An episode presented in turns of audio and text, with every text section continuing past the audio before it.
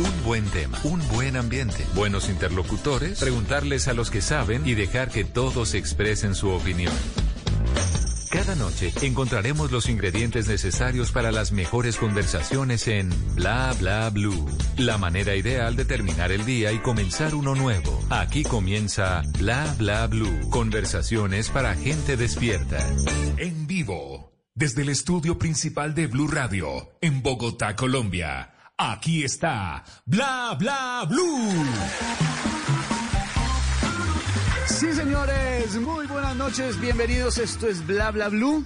Arrancando semanita, despegando esta semana, lunes duro a veces arrancar semana, pero esta semana está llena de buena energía, viene con toda. Mi nombre es Esteban Hernández, los voy a estar acompañando por estos días en Bla Bla Blue, acá cuidándole el negocio a Mauro Quintero. Si no vuelve rápido me quedo con esto, hermano, vuelva. No, Mauro estaba muy juicioso disfrutando unos días de unas merecidas vacaciones, así que por aquí estaremos votando carreta parejo, duro y parejo esta semana y además hoy con unos invitadazos buenísimos. En segundos ya se está preparando en el camerino, se está acondicionando y en segundos llegará al escenario principal de Bla Bla Blue el señor Pirri, que además de ser uno de los influenciadores más importantes del país. Esto no lo digo yo, ¿no? Esto no me lo inventé. Esto lo dice Google, que tiene un ranking que mide a la gente más, más talentosa y más, eh, con mayor influencia en el país en las redes sociales. Pues el señor Pirri está en el top 10. Eso sí se lo merece porque es uno de los periodistas más reconocidos del país, más premiados, más polémicos. Yo no entiendo este man, este man está loco, este man eh, se mete en volcanes con lava hirviendo, ya nos va a contar eso, le, pone la cabeza a los leones, hace unas vainas que yo digo, la familia que le dice este man, no, no, no les preocupa, hola, que este man ha hecho todas las locuras del mundo, pero además se ha destacado para hacer importantes denuncias en el periodismo nacional. Está de temporada con Pirri está que arde, que es una obra show musical y audiovisual que nos va a mostrar en un rato, nos va a contar Pirri sobre el tema, pero tiene que ver con eso que les dije, con lo del volcán que bota fuego y además imágenes que hoy, un día como hoy especialmente, por lo que vimos eh, en eh, España, por los laditos de España, los volcanes están como de tendencia hoy, así como Don Pirri está de tendencia eh, a cada ratico con su trabajo. Eso en la primera hora, mis queridos amigos y amigas. Vamos a hablar con este caballero de Tunja para el mundo. Y en la segunda hora, en historias que merecen ser contadas, viene un señor supremamente talentoso. Se llama Alejandro Rivas. Es un colombiano que correrá 250 kilómetros en el Sahara durante siete días en la maratón de sables, en el desierto. Me ha hecho este man, yo no sé, los, todos los dioses están locos, todos los invitados. el uno se va a ir para el desierto a correr, el otro se mete a los volcanes. Bueno, y después de la medianoche ustedes tienen la palabra porque abrimos nuestra línea telefónica 316 692 5274 para que hablemos todos y hablemos de todo. Votamos carreta, lo que ustedes quieran. Así que así iniciamos Bla Bla Blue, además con Soda Stereo y Zoom. Bienvenidos.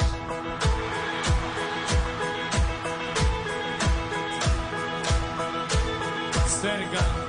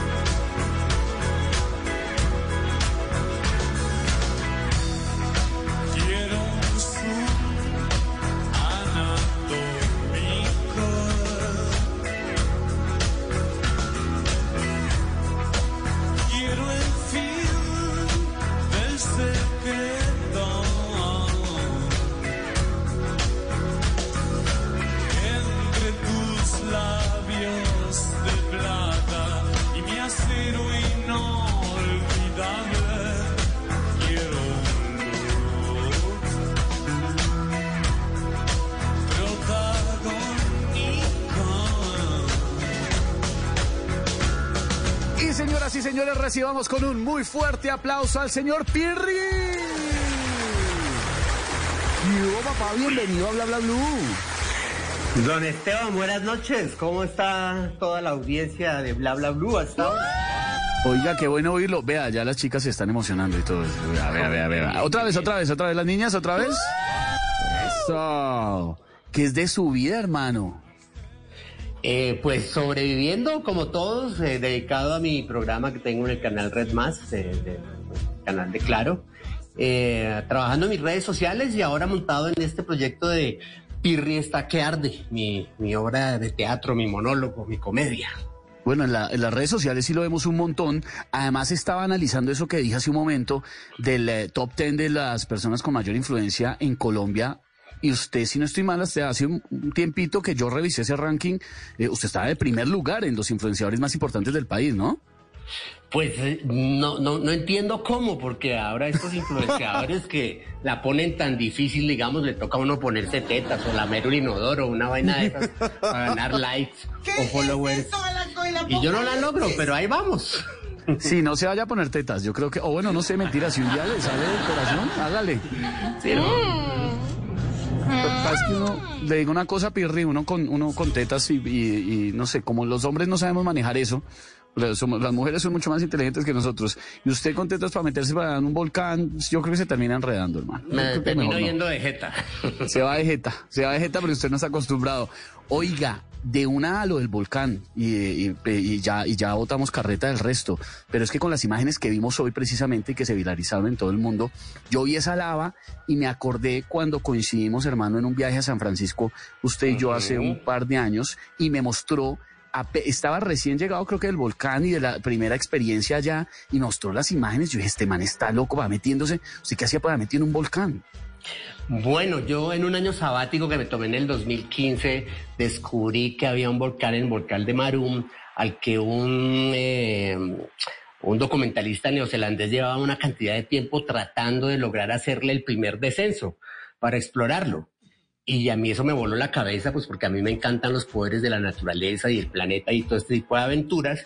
Y me di a la tarea de conseguir este señor y secarlo hasta que logré que me incluyera en una de sus expediciones y terminé allá metido con un equipo de Discovery Channel, un equipo de IMAX, un equipo de Storm Chasers y yo, metidos allá logrando, creo que solo 15 personas en el mundo hemos hecho ese descenso al centro de ese volcán. Calorcito, ¿no? Como un hijo. obvio. Esos sí son los puros sótanos del infierno. Huele a azufre todavía esta mesa donde me ha tocado hablar. Tal cual. Es que, es que esos sí son los de verdad los sótanos del infierno, me imagino. O sea, la temperatura ahí es una cosa demencial. La temperatura del magma puede alcanzar los, los 2000 grados centígrados. Nosotros llevábamos unos trajes especiales que soportan como hasta 120 grados, lo que nos permitía acercarnos, digamos, a unos 10 metros del borde del lago de lava. Eh, a uno se, se, quitaba el traje y le empezaban a chamuscar los pelitos, pero la sensación es indescriptible, eso es, eh, eh, tiembla todo el tiempo, las vibraciones parece que lo atravesaran a uno y de verdad se siente uno como si el planeta se le estuviera metiendo literalmente en el cuerpo. Uy, no, hermano, es que usted no conoce el culillo, yo sí me muero si usted meterme esa vaina. Las imágenes que veíamos hoy, para poner en contexto a los oyentes, del volcán de La Palma en Canarias, y salía lava y pues mucha gente grabó el momento o sea, qué susto tan tenaz. Pero oiga, ahorita volvemos al, al volcán y seguimos hablando de Pirri está que arde. Porque aparte de todo lo que usted ha hecho en la vida, que yo creo que ha hecho de todo, y de ser el único colombiano que ha sido nominado al premio Emmy Internacional en la categoría de mejor documental. Una vez por allá usted estaba metido en el Aconcagua y casi se mata. ¿Qué fue lo que pasó?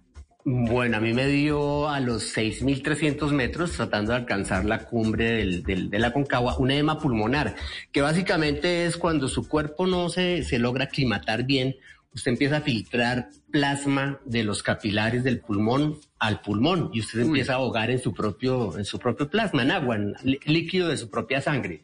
Si a usted no lo evacúan rápidamente, pues ahí, ahí, queda la historia, pero a mí afortunadamente mi equipo con el que yo iba me salvó la vida, me evacuaron, me tuvieron que poner una inyección así a lo Pulp Fiction en el corazón y todo. Y esa noche alcancé a despedirme de mi mamita, mi papito, de todo el mundo, mm. pero pero al final sobreviví y esa ha sido la más, la, ese es el día que más peluda la he visto. No, hermano, qué susto. ¿Usted cuando chiquito se la pasaba miqueando y trepado de todo lado y botándose de todo lado o era más calmado? No, era bastante inquieto. Inclusive me castigaban mucho en, malas notas de, disciplina en el colegio porque me trepaba en todas partes, me metía donde no se podía, me colaba a la biblioteca de horas para ver libros que no debería estar viendo, era muy, muy, curioso. No, no, nada, no, nada de aquello, ¿no? Sino, No, no, no. curioso. Vamos a decir de que no, no, no, nada, que no, para nada, eso sí, no, para nada. No, hermano. Pero bueno, entonces sí se portaba, digamos, era curioso, eh, le, le interesaba mucho la investigación, pero tampoco era que se la pasara pues miqueando y descalabrado y, y, y- y enyesado, no, tampoco. Mm, Pues la verdad sí, ya de ¿Sí? a los cinco años me rompí la tibia y el peroné, los No. dientes de leche me los bajé todos de una caída en bicicleta, en la muñeca, tuve, usé corset porque me esguince, me fisuré varias vértebras y, No. y sí, sí, sí, uno que otro golpecito por ahí. Sobrado se el tigre, me decían. Uy. Oiga, también usted tenía, ha tenido varios apodos antes de, de Pirri, tenía otro par de apodos por ahí, ¿no? Chirrimbli. Me decían chirrimplis y cachirris. Esa era ¿Y como por- una deformación del. Porque siempre fui el más enano del curso, entonces el chirrimplín pues iba de ahí, como que lo iban eh, mutando en, en la medida en que, en que lo usaban hasta que terminó degenerando en Pirri. Desde los siete años me dicen así. Desde los siete años, toda la vida, hermano, ya. Usted nació en Tunja y arrancó en los medios más o menos a qué edad, Pirri. Yo arranqué haciendo una revista de deportes de riesgos con unos amigos más o menos en el año 96, 97 y 98 estuve haciendo artículos para la revista Cromos, la revista Shock, hasta que me dieron una, una palomita en televisión, como dicen por ahí, Juan Esteban San Pedro, que me llamó a un magazine que se craneó él por allá en 1999 que se llamaba Francotiradores. Claro, con César Escola, con Santiago Rodríguez, Con con, maricitas y señores. Mari Méndez, claro, por supuesto. Pero, pero, pero, pero, venga, venga, echemos para atrás un momento porque usted, o sea, antes de medios, usted estudió zootecnia, ¿no? Pero terminó o no terminó, al fin, ¿qué hizo? No, pues terminé. es, es más, eh, parte de lo que me burlo en la, en la obra es de cómo termina uno que quería que estudiar cine estudiando zootecnia por esas vainas de las presiones de los papás y los miedos pendejos que todos tenemos. Uy, sí. Cuando ya me di cuenta que, que eso no era lo mío, mi mamá me dijo, pero ya terminen, para que le den el cartón al menos. Y bueno, terminé entregándole el cartón a mi papá, que pues, se sintiera orgulloso. Y ahí a, a rebuscarme otra vez cómo encontrar mi camino, porque definitivamente eso no era lo que quería hacer. Pero usted terminó entonces la carrera pa- para darle gusto a su papá, a don Jaime. Sí, sí, sí, sí. Pues yo soy de provincia y soy de esos a los que todo el tiempo le estaban diciendo, es que el sacrificio que estamos haciendo para que usted estudie en la capital. Entonces, claro, uno se sentía comprometido con los padres y, y a veces uno es pendejo, ¿no? Porque uno tiene que pensar en la vida que uno son los sueños de los papás, pero otros son los sueños de uno. Y al final uno tiene que vivir en los sueños propios. Y yo creo que el día que me di cuenta que definitivamente eso no era lo mío, fue una mañana que me desperté con el brazo metido entre el culo de una vaca y yo dije, esto no puede ser lo que me va a quedar haciendo el resto de la vida, por favor. Claro, porque eh, eh, se ponen esos guantes gigantes y hacen todo el examen, pero sí, literalmente es meter la mano en, en- ahí metérsela a la vaca y escarbarle todo. Hasta el hombro, sí, agradezcan las señoras y señoritas que existen las ecografías porque a las vaquitas no les hacen eso, a ellas les meten un brazo por allá. No, vaina dura, hermano, duro, duro, duro. Pero entonces usted dice, no, esta vaina no es lo mío, definitivamente yo no. Termino esta vaina y ya me dedico otra, a otra cosa y, y se, y arranca y se mete a la revista deportiva y luego hace francotiradores, en donde lo vimos miquear un montón, ¿cierto? Sí, básicamente yo lo que le, ofrecía a Juan Esteban, el director, era, como mi, afición era los deportes de riesgo, yo le dije, deme una sección y yo hago algo atrevido cada programa. Saltar en paracaídas, saltar en bungee, nadar con tiburones, cosas así, que a mí me encanta, no me cuesta. Entonces eso no, no, eso creo, que desde las épocas de Pacheco no lo hacía nadie. Y, resultó bien. Y fueron dos años muy divertidos eh, en francotiradores hasta que decidí que quería hacer ya como algo un poco más, más maduro. Claro, y ahí viene ya, digamos, una etapa, es como, como que se parte en dos un poco su vida y arranca una etapa periodística de, de investigación y de denuncia pura y dura, que ya le hablo de eso, pero antes, oiga hermano, ¿a usted nada le da miedo? No, a mí muchas cosas me dan miedo. El, como, como decía un soldado que entrevisté una vez, decía el que eh, el día que repartieron el miedo a todos nos tocó un poco. Si, si, lo veo, le voy a dar en la cara marica. Por ejemplo. Vea, qué susto. Eso sí asusta. Uy, ahí quedé, quedé, quieto ahí en primera. Eh, a mí muchas cosas me dan, muchas cosas me dan miedo y generalmente las cosas que más me dan miedo son las que hacen los seres humanos. La intransigencia del ser humano, la, la, el racismo, el odio, la desigualdad, la violencia del ser humano sí que me aterra. Uy, sí, esa vaina sí es lo peor, definitivamente. Es que los, los seres humanos tenemos cosas positivas, pero también tenemos cosas muy oscuras, muy negras. Qué duro, ¿no? Qué mundo tan difícil, ¿no? Sí, un lado muy oscuro, pero hay que pensar que nuestro lado de luz, que vamos a ser seres de luz, como las bendecidas y afortunadas, y que ese lado de luz brillará mujer con mujer, hombre con hombre, también, también mujer a hombre del mismo modo en el sentido contrario. Gracias, gracias. Ella, siempre es muy, es muy oportuna. Esa frase sirve para todo y siempre la podemos reencauchar, ¿no? Aplica. es un clásico. Pues, pero clásico, y además quedó, la reina quedó para siempre icono pop de nuestro país.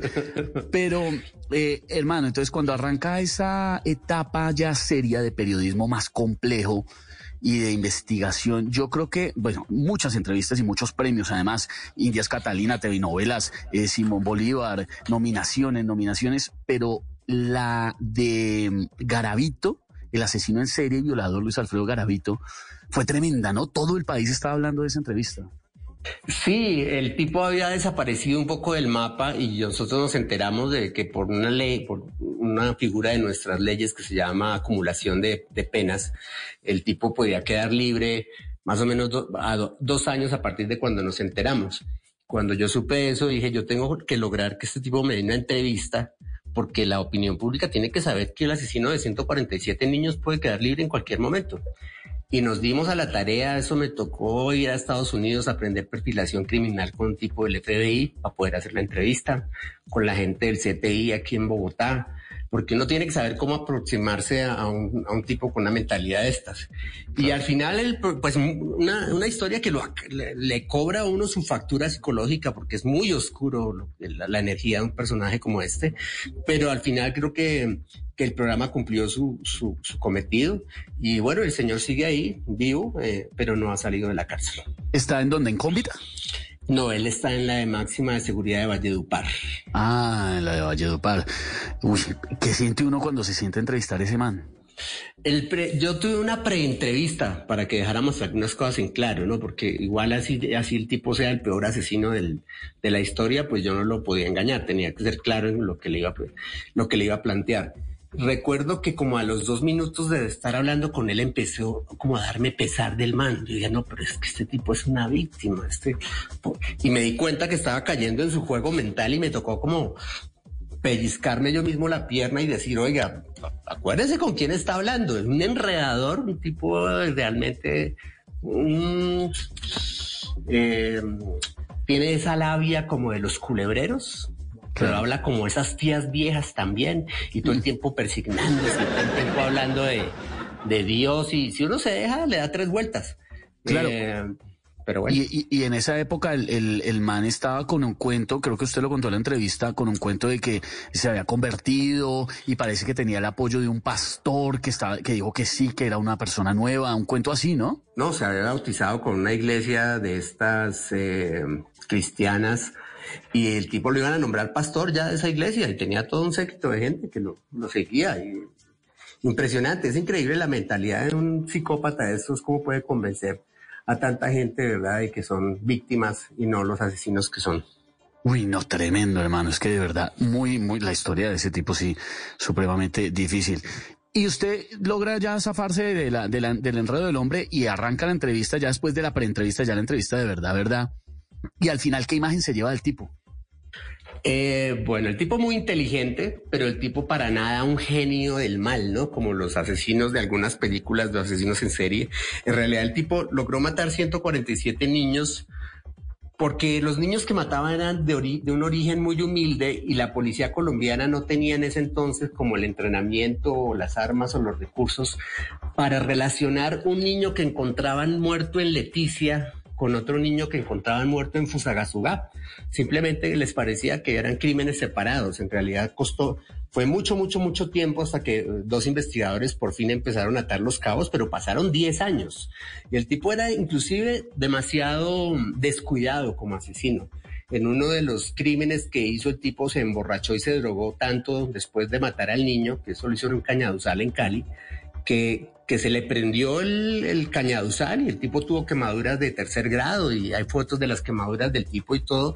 Y ni con eso eh, nunca nadie como asoció al crimen del niño. Finalmente cuando lo atrapan es porque el tipo estaba también tan enajenado de, droga y alcohol mientras cometía el, el delito que el, que el, niño se le logró escapar y salió a una carretera y, un carretillero que pasaba lo, lo encontró y así fue como lo cogieron. Tremendo, tremendo, tremendo. Señoras y señores, esta noche en Bla Bla Blue Pirri está que arde. Ya en un momento además nos cuenta, hermano, dónde lo vamos a ir a ver. Como que terminó usted asociado por ahí con cierto personaje para presentarse con su obra, ¿no? Personaje ahí como medio polémico, pero no me cuente todavía, me cuenta ahora en un ratico, eh, porque además, ya que está que arde, como esta canción Volcán de Juanes, que suena en Bla Bla Blue en este momento, eh, como así que usted por allá lleva una vez a su mamá a una de sus aventuras y eso casi sale como mal, ¿no? No, pues yo he llevado a mi mamá a varias aventuras y en ninguna ha salido mal. Mi mamá saltó en paracaídas cuando tenía 66 años y la más tranquila del mundo, ¿verdad? Que de una, de una calma que me dejó pasmado. No me y al diga... año, al año siguiente escalamos el Ritacuba Blanco en la Sierra Nevada del Cocuy. Mamá ya tenía 67 y llegó a la cumbre. Y mi mamá es una berraca. Mi mamá ya está un poquito más mayorcita. Yo ya solo monta por ahí en canopies y, y se tira de cables y cosas así. Sí, no más. Pero una ya... cosa sencillita. una cosa sencillita, como cualquier mamá colombiana. El señor Pirri está esta noche con nosotros en Bla Bla Blue.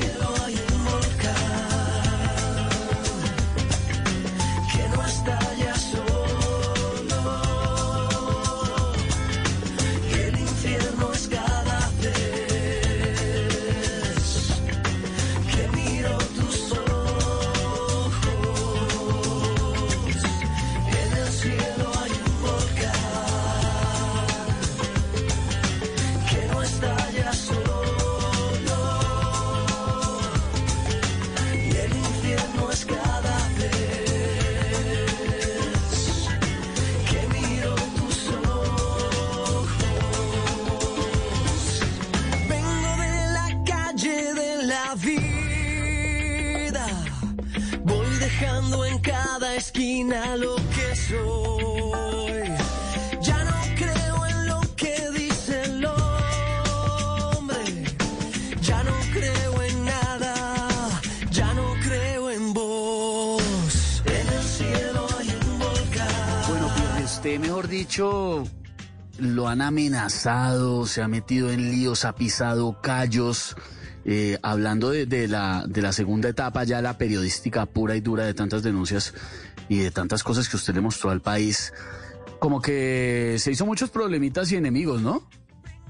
Pues sí, para nadie es un secreto que hacer periodismo de investigación en Colombia es un deporte de alto riesgo. Uy, sí. Eh, sé que hay muchos colegas que están pasando por momentos muy difíciles ahora eh, eh, y a todos nos ha tocado en algún momento una cuota de eso. A mí hacia el 2013 me tocó irme del país inclusive por unos meses eh, y volver cuando ya me tuvieran armado un esquema de seguridad y bueno, se me volvió parte natural ya de mi vida. Tal vez se habían demorado inclusive porque creo que nos habíamos metido en investigaciones bastante fuertes hasta que hubo una en la que ya, ya le pusieron precio a la cabeza de este, de este personaje y pues tuve que marcharme un tiempo y volver y, tener un esquema de seguridad. ¿Y eso venía de dónde? ¿Eso era de las denuncias que, que, había hecho sobre Medellín?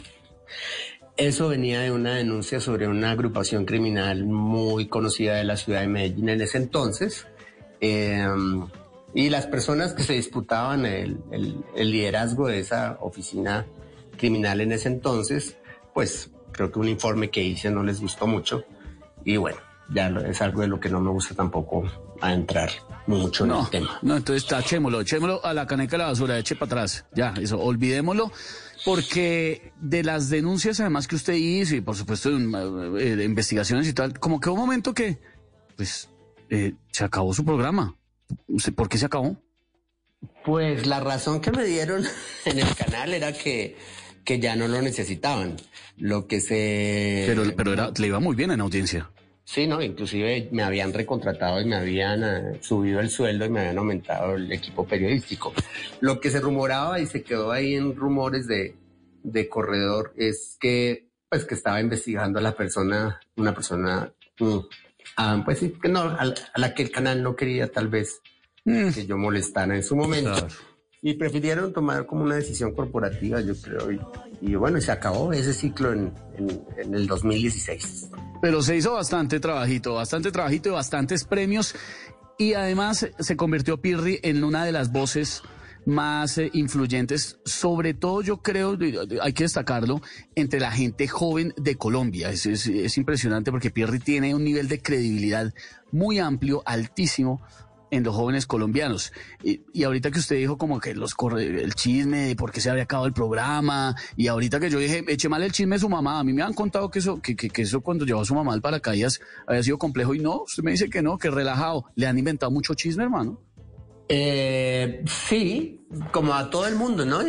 Y, ahora en época de redes sociales, que, que no hay debate, sino que si usted opina algo, no le debaten, sino le inventan cualquier cosa, o sea... Lo que le diga, pégalo, pégalo, socio. Sí, chino, ve, eche para allá, eche para allá, chino, ahorita.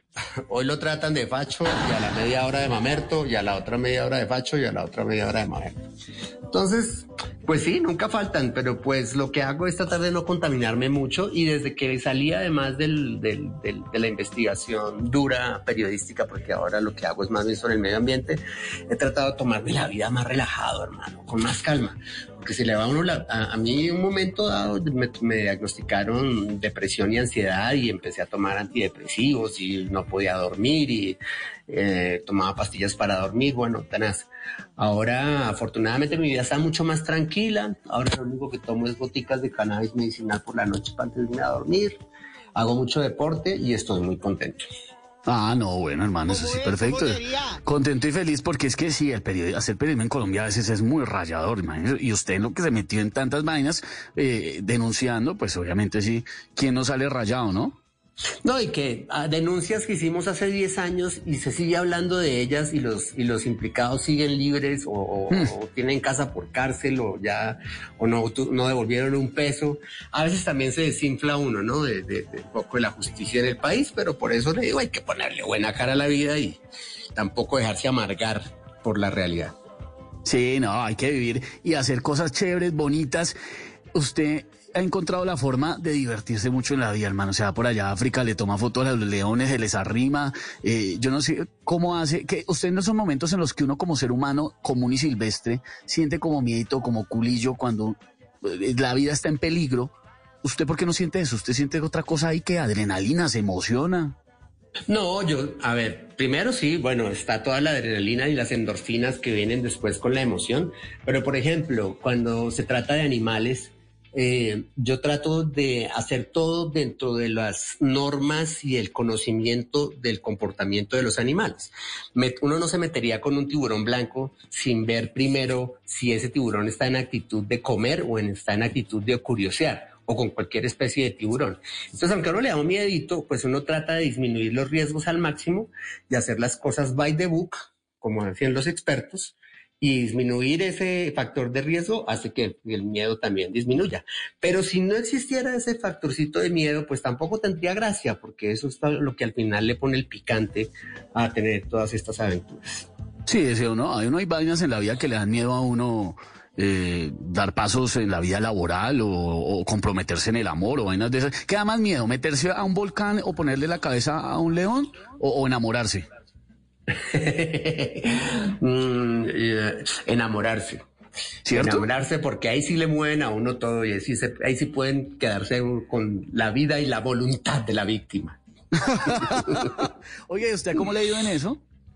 Bien, pues no sé qué tienen las vías altas conmigo, si es que tienen un fetiche o me ven como un peluche o qué, pero, pero siempre he terminado con unas novias mucho más altas que yo Ahorita con mi novia ya llevamos, vamos para siete años ya y, creo que he sido afortunado, la verdad, no tan chiquito y tan feo y pues vea, mal no me ha ido. que vale, Lo que le ha ido es bien, hermano, lo que le ha ido es bien. Pero, eh, ¿usted por qué terminó en lo del volcán? Ahorita me contó un pedacito, pero este es el centro y el eje de Pierrista que arde, ¿no? Así es. Eh, bueno, la historia del volcán empieza por allá en 1975, en la prehistoria, cuando yo tenía cinco años y aprendí a leer y a escribir, porque mi abuelita me hacía leer mucho sobre exploradores y me leía libros de Julio Verne y me metía a lo de las aventuras. Mi abuela fue una señora que conoció 150 países, entonces ella me inculcó como esa curiosidad y el espíritu, el espíritu de aventurero. Por eso terminé haciendo lo que, lo que era mi trabajo y viajando por el mundo. Y, y cuando vi la imagen de este señor Macley eh, metiéndose en ese volcán, que ya era una cosa que yo no sabía que se podía hacer, eso como que me despertó todas esas fantasías de, mi niñez y dije, lo más parecido a, estar, a, ir a otro planeta es meterse al corazón de nuestro planeta, por los trajes, por la dificultad, por, por los poderes que usted enfrenta. Entonces empecé a secar a este man, como le decía, hasta que logré que me, que me incluyera en una de sus expediciones. Em, y bueno, y después de haberlo logrado, cuando salí yo quería hacer un documental y contar, contar toda esta historia, pero entonces repasando en mis recuerdos cómo había empezado todo esto desde la época en que mi abuela, la época en que no había sino dos canales de televisión y eran en blanco y negro, calcule usted, a nuestros días, y decidí empezar a escribir más bien una comedia empecé a escribir una comedia en la que hago una reflexión sobre los sueños, sobre cómo la educación a veces nos quita los sueños, como cómo nos enseñan es a través del temor y no de la inspiración, eh, y cómo toda nuestra educación, incluida nuestra educación sexual, está llena de vacíos, de temores, de... Y lo que, hago, lo que hago durante toda la obra es esa reflexión. ¿Cómo no somos más cobardes? ¿Cómo no somos peores polvos? ¿Cómo no somos más losers? Si es que todo el tiempo en la educación nos están enseñando a que tenemos que hacer lo que nos digan y no lo que queremos hacer. Y empecé a echar ahí letra y letra, letra, y me empezó a salir como simpático y terminó terminó, terminé escribiendo una pieza que yo creo es muy divertida, hasta el momento no se me ha salido nadie, y en donde a través de anécdotas propias y, todas las vainas que le pueden pasar a un chiquito con suerte como yo, desde en el amor y en el sexo hasta metiéndose en los volcanes, construí esta historia que se llama Pirri está que arde. Y hablando de la temperatura y del sexo, porque se está aprendiendo la temperatura en bla bla bla con lo que usted me está contando, hermano, suena calentura en este momento en Bla Bla Blue porque usted habló de sexo y tiene mucha razón, Pirri, que nos meten es como miedos, toda esa vaina religiosa, como culillos, y, termina uno es como viviendo cagado el susto en vez de afrontar la vida como con alegría y como con tranquilidad. Porque habla de sexo puntualmente, en, sin hacerme spoiler, pero, pero bótese alguito, bótese alguito, bótese alguito de Pirri está que arde para saber por qué toca el tema del sexo en la obra. Bueno, primero pues porque dicen que el tamaño sí importa. Bueno, cuando uno es el más chiquito del curso, créanme que el tamaño sí importa. Porque cuando uno es chiquito y lleno de inseguridades y todas las, todas las amigas lo tienen en el friend zone y casi que le toca a uno perder la virginidad con abogado, pues se termina volviendo una historia bastante divertida. Em, y bueno, y todas las peripecias de, imagínense cómo puede ser la primera vez que un tipo de 1,65 está con su novia de 1,82. La cantidad de cosas que usted puede alcanzar a pensar antes de ejecutar el acto. No, ¿Será que, ¿será que, ¿Será que voy a alcanzar? ¿Será que me toca doblarla? ¿Será que, ¿será que qué le digo? Y qué miedo, lo voy a hacer mal, lo voy a hacer bien, le va a parecer que está como con un muñequito, todas esas cosas que le pasan por la cabeza y que al final terminan siendo miedos pendejos, pero que en su momento están ahí y que inclusive pueden hacerle a uno peligrar el acto. Claro, se, puede, se, mete uno muchos miedos y muchas inseguridades. Además, uno de chiquito y de adolescente eh, vive pensando que, que, lo va a hacer pésimo, que eso va a salir súper mal. Y como nadie lo educa a uno abiertamente sobre el tema, nadie le habla con tranquilidad del sexo, sino le hablan es con con, con, con, parábolas y con, cuentos así, pues obviamente cualquiera le da miedo. Oiga, le están mandando saludos los oyentes, dice por acá Leonardo Céspedes. Felicitaciones por entrevistar a nuestro Indiana Jones de Boyacá, Pirri, quien sí es capaz de hacer todo lo que nosotros decimos que vamos a hacer y no hacemos. sí, usted, usted lo que dice lo cumple, ¿no? Usted nunca queda mal. No, pues trato, trato por lo menos de que lo, prometo, lo que me lo me, me eh, lo que me prometo que lo va a hacer, lo cumplo, eh, me enredé pues. Pero, pero cumple, sí ve, cumplió, ahí cumplió. Mire, dice por acá otro oyente. Qué invitazo, Pirri. Es un orgullo nacional de nuestro periodismo extremo y de inmersión. Qué chévere que sea paisano. Ah, vea, paisano suyo. Y hayamos sido vecinos. Doctor es lo máximo en una profesión. Doctor Prieto, gracias. Dice por acá John Blue. Eh, oiga, estoy viendo por aquí también en redes eh, como curioseándole un poco de su vida, de lo que ha hecho antes, eh, porque las redes sociales en realidad, o yo no sé si usted piensa diferente, o usted, yo veo cómo las maneja usted, pero, pero eh, uno muestra es una parte de la vida, ¿no? La gente a veces se las toma como muy en serio y las redes sociales no son la vida real, ¿o sí? uno en las redes sociales obviamente muestra lo que todo el mundo quisiera ver, pero uno nunca muestra ahí ni el dolor, ni el feo, ni el moco, ni, ni es como, como nos queremos dejar ver. Pero hay gente que se la toma demasiado en serio en que no se le puede ver un defecto, no sé, tienen que salir perfectos, todas las fotos tienen que ser perfectas. A mí me parece que tienen que ser lo más parecido a uno, muy formales, desprevenidas y sobre todo sinceras. A mí me yo trato de que, de, que lo que publico sea sincero, que les llegue a la gente de pronto algún dato útil, que lo que la inspire un poco y de vez en cuando pues que la haga reír. Sí, que la haga reír, que se pase bueno la vida. Y con usted se aprende mucho, que eso es lo que yo creo que la gente joven más la engancha a sus redes sociales y a estar pendiente de su trabajo, de su programa eh, eh, y además de todo lo que usted ha hecho, es que siempre es sincero y siempre enseña. Alguna vaina enseña, pero deja una lección en, todas las cosas que ha hecho en televisión, en las mañanas en redes, en todo. ¿Qué le falta hacer? Que usted dijo, no, hermano, yo necesito antes de morirme hacer tal vaina, tal vaina o tal vaina. Pues hay un sueño que yo creo que tal vez quedó frustrado. Yo quería volar el traje de alas, el wingsuit, ese traje que usan los paracaidistas para planear antes de abrir el paracaídas. Eh, yo quería aprender con Jonathan Flores, que ha sido, fue el el principal paracaidista que ha tenido Colombia. Pero después de la muerte de Johnny, mm, no sé, quedé como un poco traumatizado con la cosa y creo que tomé la decisión interna de, de renunciar a eso. Hay otras cosas que quiero hacer, hay muchas especies del océano que quiero conocer, hay muchos lugares del planeta que me falta por llegar, pero yo tengo un pensamiento y es, yo creo que uno debería tratar de conocer todos los espacios naturales que pueda ahora que los tiene ahí.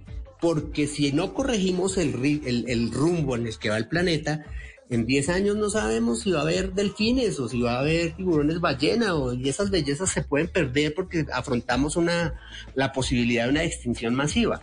Entonces yo me voy a dedicar lo que me queda de mi vida a tratar de conocer todo lo que pueda de la naturaleza y de paso mostrarlo en redes sociales y en, y en mis programas para ver si de pronto eso sirve para que la gente más joven sobre todo cambie el chip y le dé la vuelta a este planeta que la necesita en este instante. Eh, Stephen Hawking no fue el que dijo que esto le quedaban menos de 100 años. Es que esto, esta vaina se va a acabar.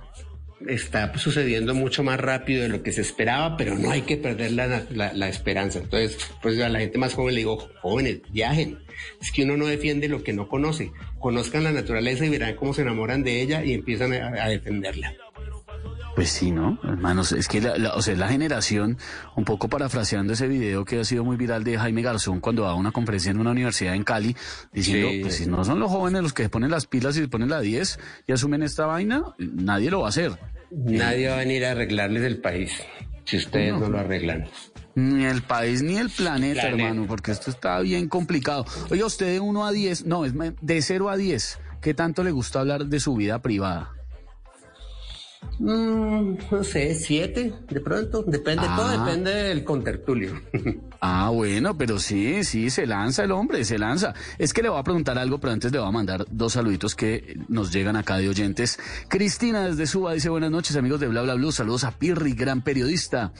Dice por aquí Margarita, gracias chicos de Bla Bla Blue por este invitado que es Orgullo Nacional. Pirri valiente y carismático, gracias por tanto. Felicitaciones y bendiciones a todos. La vida personal, hermano. Por ejemplo, usted que le más, le voy a poner la comparación otra vez de, lo, de los miedos. ¿Le da más miedo meterse a un volcán o le da más miedo decir sí acepto casarme con alguien? ¿O no cree en el matrimonio? no sé, tengo, tengo, tengo mis reservas. Eh, no siento que es increíble porque pues ya estoy cucho, pero no siento que me haya llegado el momento y creo que es una decisión que si me la si me presionan a tomarla no sé si si lo haría. Yo prefiero como que las cosas se den naturalmente y, y, de por sí no creo en la institución como tal, me parece que es una formalidad social. Yo creo que si uno pues se enamora del todo y quiere ir, vivir y hacer una vida con una persona, no necesariamente para eso necesita casarse.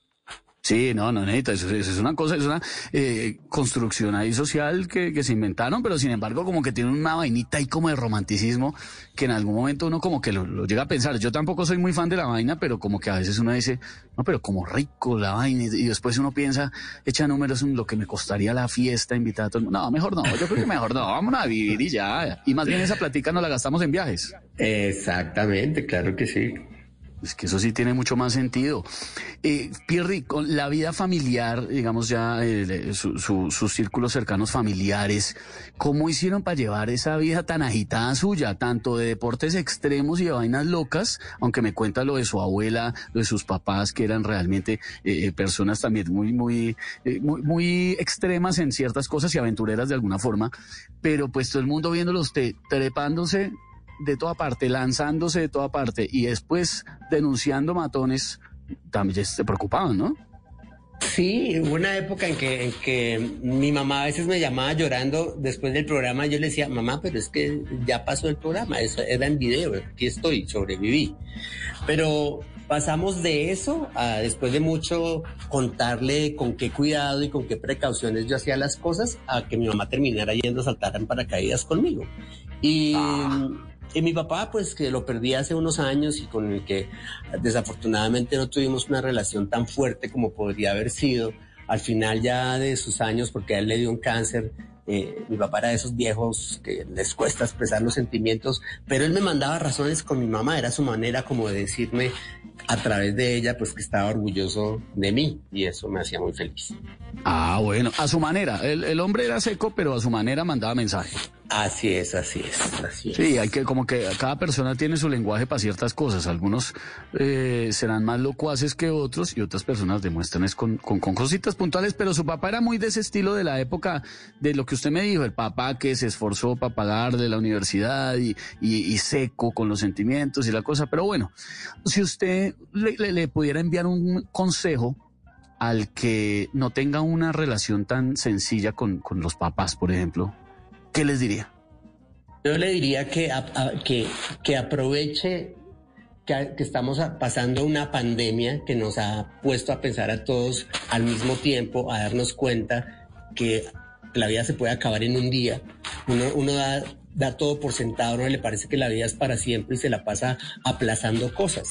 Yo le diría que no aplace nada, que no aplace esos te quiero que no ha dicho, que no aplace esos perdones que no ha pedido, que no espere que el otro dé el primer paso, que al final del orgullo no queda nada. Si mi padre, por ejemplo, mi padre yo lo perdí por un cáncer, pero si él lo hubiera atropellado un carro, nunca nos hubiéramos dicho te quiero en la vida y yo me hubiera quedado con un hueco en el corazón lo perdí, me dolió mucho, pero al menos esa enfermedad nos permitió unirnos y expresar lo que nos sentíamos, así fuera en los últimos días. Así que si ustedes tienen a sus papás y no les han dicho que los quieren o no les han pedido perdón por alguna falta o tienen una peleita ahí que no se hablan por bobadas, arreglen eso, arreglen eso que del orgullo no queda. Sí, arreglen eso, hombre, hay que meterle, hay que meterle amor y corazón a la vida. Si no, después queda uno como arrepentido. Eso es, papá, eso es lo que hay que hacer definitivamente. Pirri, señoras y señores, Pirri está que arde. ¿Usted va a terminar por allá en el teatro de JP? Sí, estoy en ¿No el le da teatro. pena? pues el teatro no tiene la culpa. No, bueno, sí, es verdad. Eh, sí, pues el, ellos eh, con Daniel Samper y Alejandro Riaño crearon una temporada que se llama Mam, temporada de Mamertos y les quedaba un espacio como miércoles y domingos y me invitaron. Yo no hacía mi obra hacía hace dos años y medio y me pareció una buena oportunidad para empezar a reactivarse uno, no, no solo como, no solo económicamente, sino también para no perder uno no enfriarse y no perder eh, las habilidades y estar frente a un público es un gran desafío, es difícil y, y, por eso hay que tratar de hacerlo seguido para no perderle el ritmo. Uy, claro, eso sí, para los que no saben, el, el, teatro, el, de JP Club es el, el teatro de Juan Piz González, que es tremendo personaje, por eso le digo que si no le da pena asociarse con ese man. Pero entonces arranca temporada, ¿no? ¿Ya estamos? ¿Cuándo arrancamos? Ya arranqué temporada hace 15 días, me quedan apenas dos semanas, así que si la gente que esté interesada en ir, eh, estoy, sí, miércoles y domingos, quedan cuatro funciones nomás miércoles a las 8 de la noche y domingos a las 6 de la tarde. Las boletas las consiguen en entradas amarillas. Allá vamos a estar entonces, me meto a Google ya, entradas amarillas, me levanto la boleta y allá me voy a ver a Pirri está que arde con imágenes exclusivas que tengo que decirlo, yo las vi, las vi hace dos años cuando Pirri me las mostró, son impresionantes. Este man de verdad está loco. Yo no sé cómo hace esas vainas, pero bueno, oiga, ¿usted qué lo hace feliz? A mí, la aventura me hace feliz, la felicidad de los otros me hace feliz, el deporte me hace feliz, la armonía me hace feliz, viajar me hace muy feliz. No, eso sí sabemos que viajar le encanta, hermano, porque se ha recorrido para arriba y para abajo este, este planeta y este país. Pirri esta noche con nosotros en Bla Bla. Imagínese que tengo ahora un invitado que yo creo que también tiene un tornillo flojo como usted, porque el man se va a ir por allá al Sahara a recorrer 250 kilómetros durante siete días. Eh, yo creo que muy poquita gente en el mundo se atreve a hacer ese tipo de cosas, se llama Alejandro Rivas, y, muy, muy poca gente se, arriesga a, hacer cosas diferentes, hermano. De verdad que usted es un crack, lo quiero y lo admiro muchísimo, Pirri. Desde chiquitico lo veo, lo he seguido y soy su fan, hermano, por encima de todo. De verdad, gracias por habernos acompañado esta noche en Bla Bla Blue. No, Esteban, gracias por, por, tenerme, gracias por eh, hablar de mi obra y me encantaría verte allá. Eh, solo dime qué día vas a ir y, por favor, estás cordialmente invitado. De una firme. Allá vamos, pero de una pirri hasta quedar de pirri esta noche en Bla Bla Blue.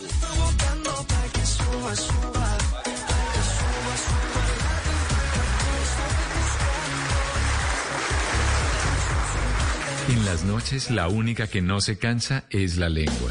Por eso, de lunes a jueves a las 10 de la noche empieza Bla Bla Blue con invitados de lujo. Los saluda Guillermo Novelli de La Mosca. Les habla Alexander Ospina, Te Amo Hijo TV. Los saluda Maru Yamayusa. La Josefa Chivatay. ¡Ay, papá! Saluda Eddie Herrera. Tema es lo que hay. Claro, puro Bla Bla Blue. Muévanse a Bla Bla Blue prácticamente. Con buena música, con historias que merecen ser contadas, con expertos en esos temas que desde nuestra casa tanto nos inquietan y con las llamadas de los oyentes que quieran hacer parte de este espacio de conversaciones para gente despierta. Bla bla blue. De 10 de la noche a 1 de la mañana. Bla bla blue. Porque ahora te escuchamos en la radio.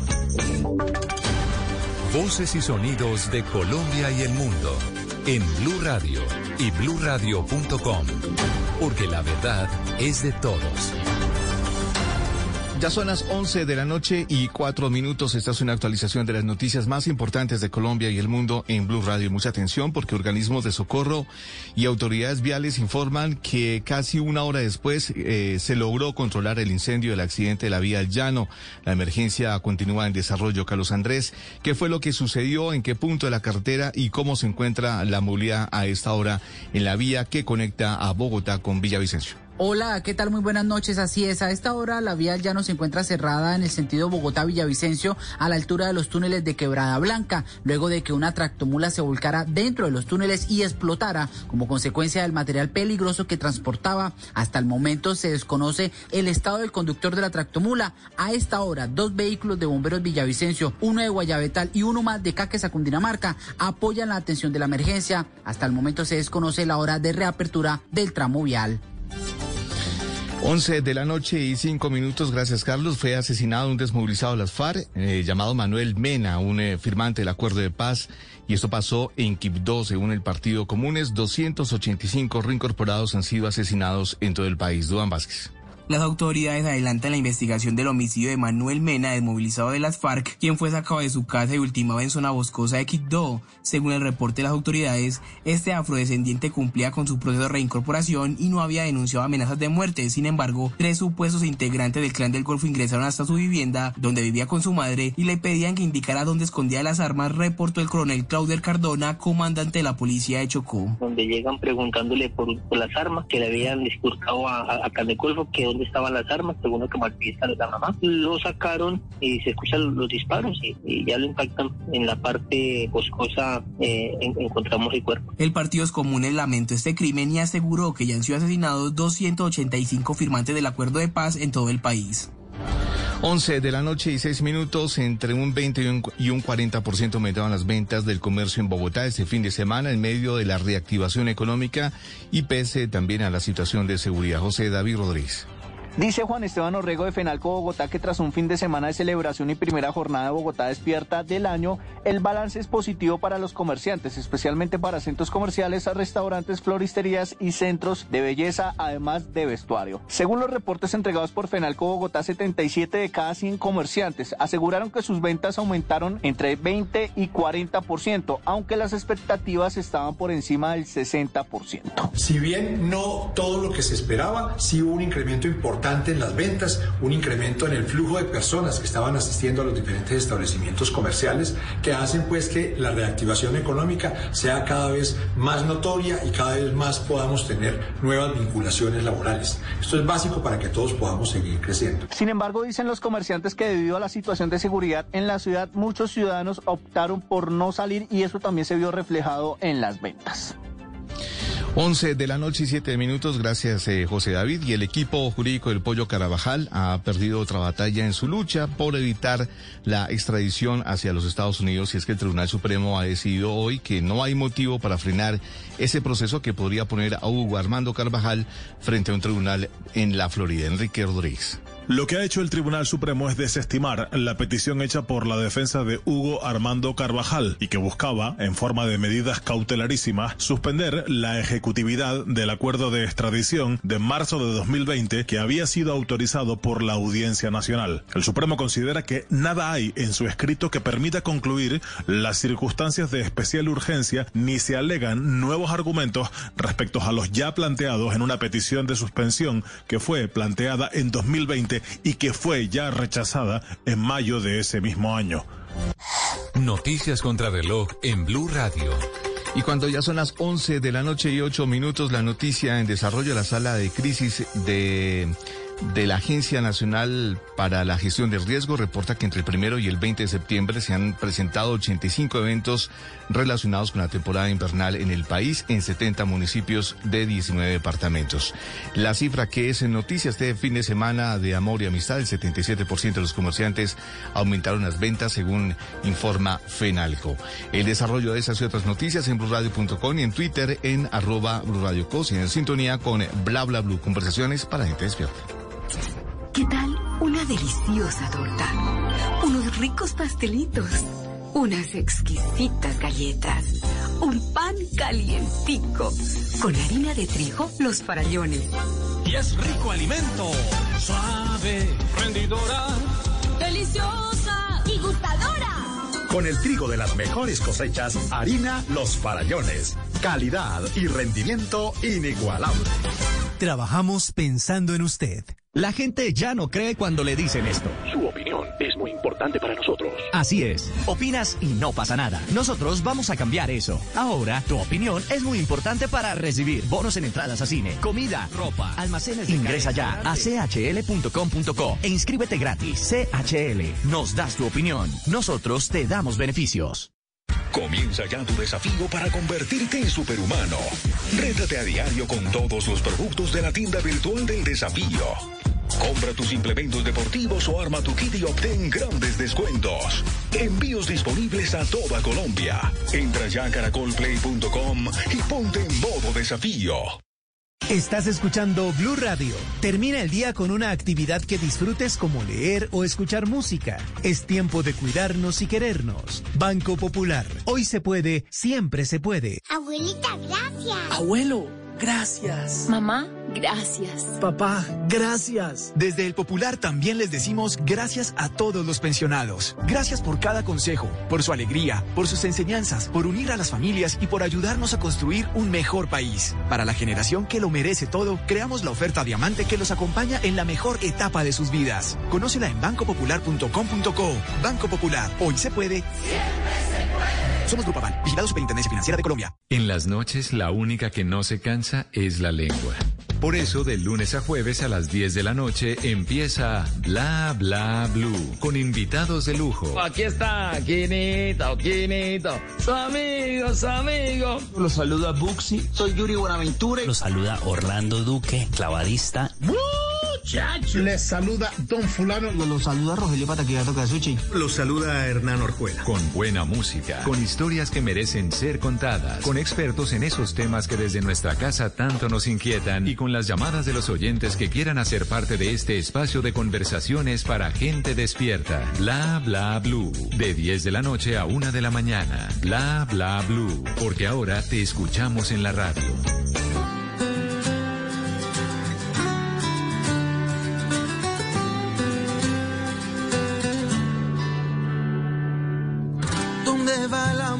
Cuando se acaba? ¿Quién le pone palabras al dolor que dejó? Dime quién se cae y se levanta cuando alguien te mata y te pide perdón. El que entrega todo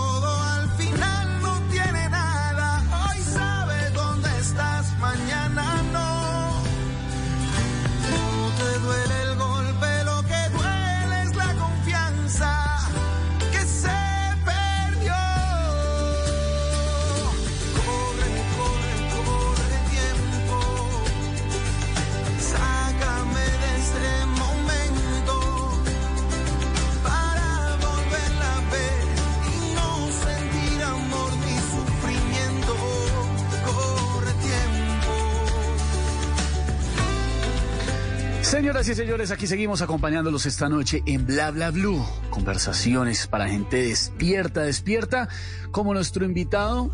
Eh, hay gente de verdad muy valiente en la vida, que hace unas cosas. El, el deporte siempre tiene esa característica, que es para gente disciplinada, valiente, con un talento impresionante, y no todo el mundo nace con esa estrella. Además, como esta canción de Cepeda, que se llama Corre el Tiempo. Hoy sabes dónde estás, mañana no. Y es que eh, yo creo que es un poquito la historia de nuestro invitado Alejandro Rivas, que es un colombiano que correrá 250 kilómetros en el Sahara durante más de siete días. Hágame el favor, el reto tan impresionante. Es, es triatleta de Cajicá, de Cajicá, Cundinamarca, Colombia para el mundo. Y enfrentará sus más grandes temores al enfrentarse a tan duro reto, algo para lo que asegura se viene preparado durante muchos años atrás. Es un superhumano este man. Hoy en historias que merecen ser contadas, el superhumano Alejandro Rivas, que desde pequeño ha sido un apasionado por el deporte gracias a su papá. Alejandro, bienvenido a Bla Bla Blue. Buenas noches. Bueno, cuéntelo todo. Usted, usted tiene, si no estoy mal, como 27 años, ¿no? Sí, señor. 27. Y es profesional en cultura física y deporte, pues, ya toda la vida entrenando para esto, porque la, la, la corridita de 250 kilómetros durita, ¿no? Sí, señor. Un poquito, un poquito complicado. Tiene muchos reconocimientos, Alejandro, eh, en- en- y en varias cosas, en maratón, eh, en natación. Es el primer atleta en atravesar nadando el embalse de Tominé, ¿no? Para los que no sepan, esto queda eh, aquí también cerca de Bogotá, relativamente cerca de Bogotá. Y, la nadita también durita, ¿no, Alejo? Sí, sí, señor. Bastante. Bastante, bastante larga. ¿Cómo se prepara uno para correr tantos kilómetros durante siete días en el desierto del Sahara? Eh, bueno, no, creo que la, la unión de todo lo que he hecho en toda mi vida deportiva, son más o menos ya cinco años corriendo, eh, dedicándome al deporte en forma y nada, haciendo énfasis en, en preparaciones específicas para, para esta competencia, en la cual se fue aumentando bastante el volumen y tratando de replicar las condiciones a las cuales voy a llegar a estar. Y como puntualmente, más o menos, ¿qué, qué, qué entrenamiento, sobre todo en los últimos meses, me imagino, le ha tocado darle duro y parejo para estar preparado? Bueno, yo fue, fue hace más o menos un mes larguito, un mes, estuve en el desierto del Cabo de la Vela en La Guajira. Allá estuve probando condiciones, alimentación, de sueño, mirando, digamos, cómo hacer correr a esa temperatura, con la maleta, con el peso, con las cosas que va a llevar más o menos. Ahí fue más o menos el fogueo más fuerte que tuve en toda la preparación. Ahí estoy chismoseándole su Instagram para los que lo quieran chismosear, arroba Alejo Rivas 25. Y estoy viendo sí, las fotos en el Cabo de la Vela, calorcito, corridita y duro. Y pone lo siguiente en el, en el caption. O sea, se ha visto que todo el mundo se quiere inspirar cada vez que pone el, el, texto en una foto para subir a redes, ¿no? Uno sube la foto y ¿qué le pongo? ¿Qué le pongo? Y pone el hombre lo siguiente. Un viaje de muchas enseñanzas y lecciones de vida, donde correr era la razón, pero el motivo fue aprender de humildad. Y por supuesto es una, eh, es, una publicación mucho más larga y habla de los 150 kilómetros que recorrió en seis días, parte de esa preparación para irse para el Sahara, bien listo. Eh, y destaca varias descripciones de los lugares, de lo difícil que fue dormir en lugares incómodos, de que los baños complicados, esos, o sea, el entrenamiento, parte también de estar preparado para el Sahara, era todo ese paquete. Exactamente, porque allá en el Sahara es autosuficiencia total, entonces a mí lo único que me van a dar es agua. Yo llevo mi, o sea, yo llevo una, un morral más o menos entre los 7 y 9 kilos creo que va a llevar yo y ahí voy a tener alimentación, las cosas necesarias de aseo, las cosas en caso, o sea, de curación y nada, lo único que la organización me entrega es agua, agua de resto, nada. Hay que llegar en cada una de las etapas por cuenta de uno. ¿Y eso, y eso cómo ha repartido? ¿Cuántos kilómetros cada día? ¿Cómo funciona el rollo?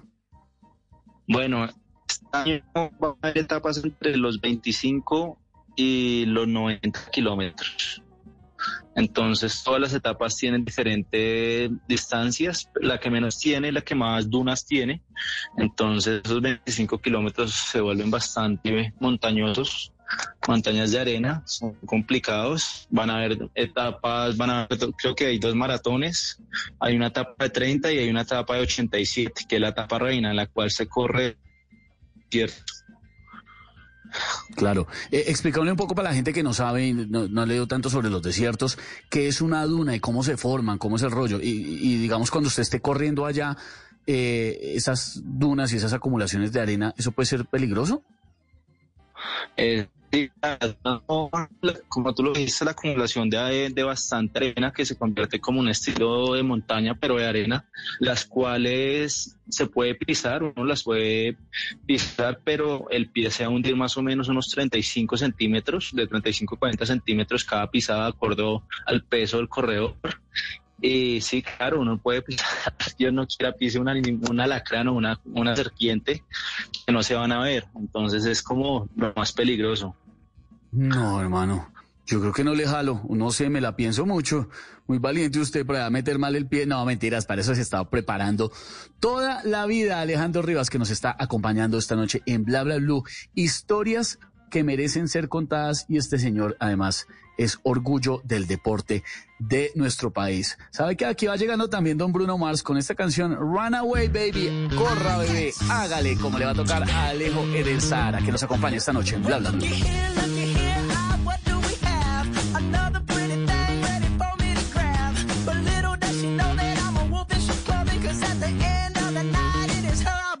I love you so. Hey, that's what you say. You tell me, baby, baby, please don't go away.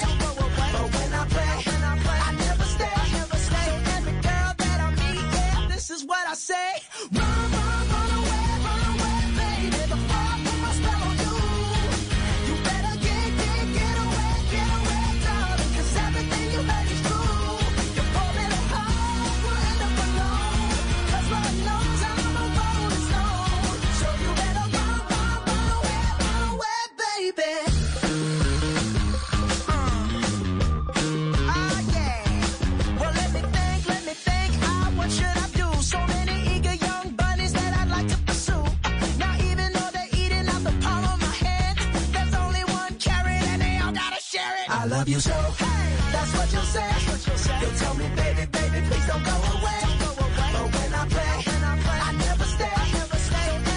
Alejo, hermano, necesito entender la, razón para la que usted o por la que usted se ha vuelto el megadeportista que es. ¿Eso fue en la casita?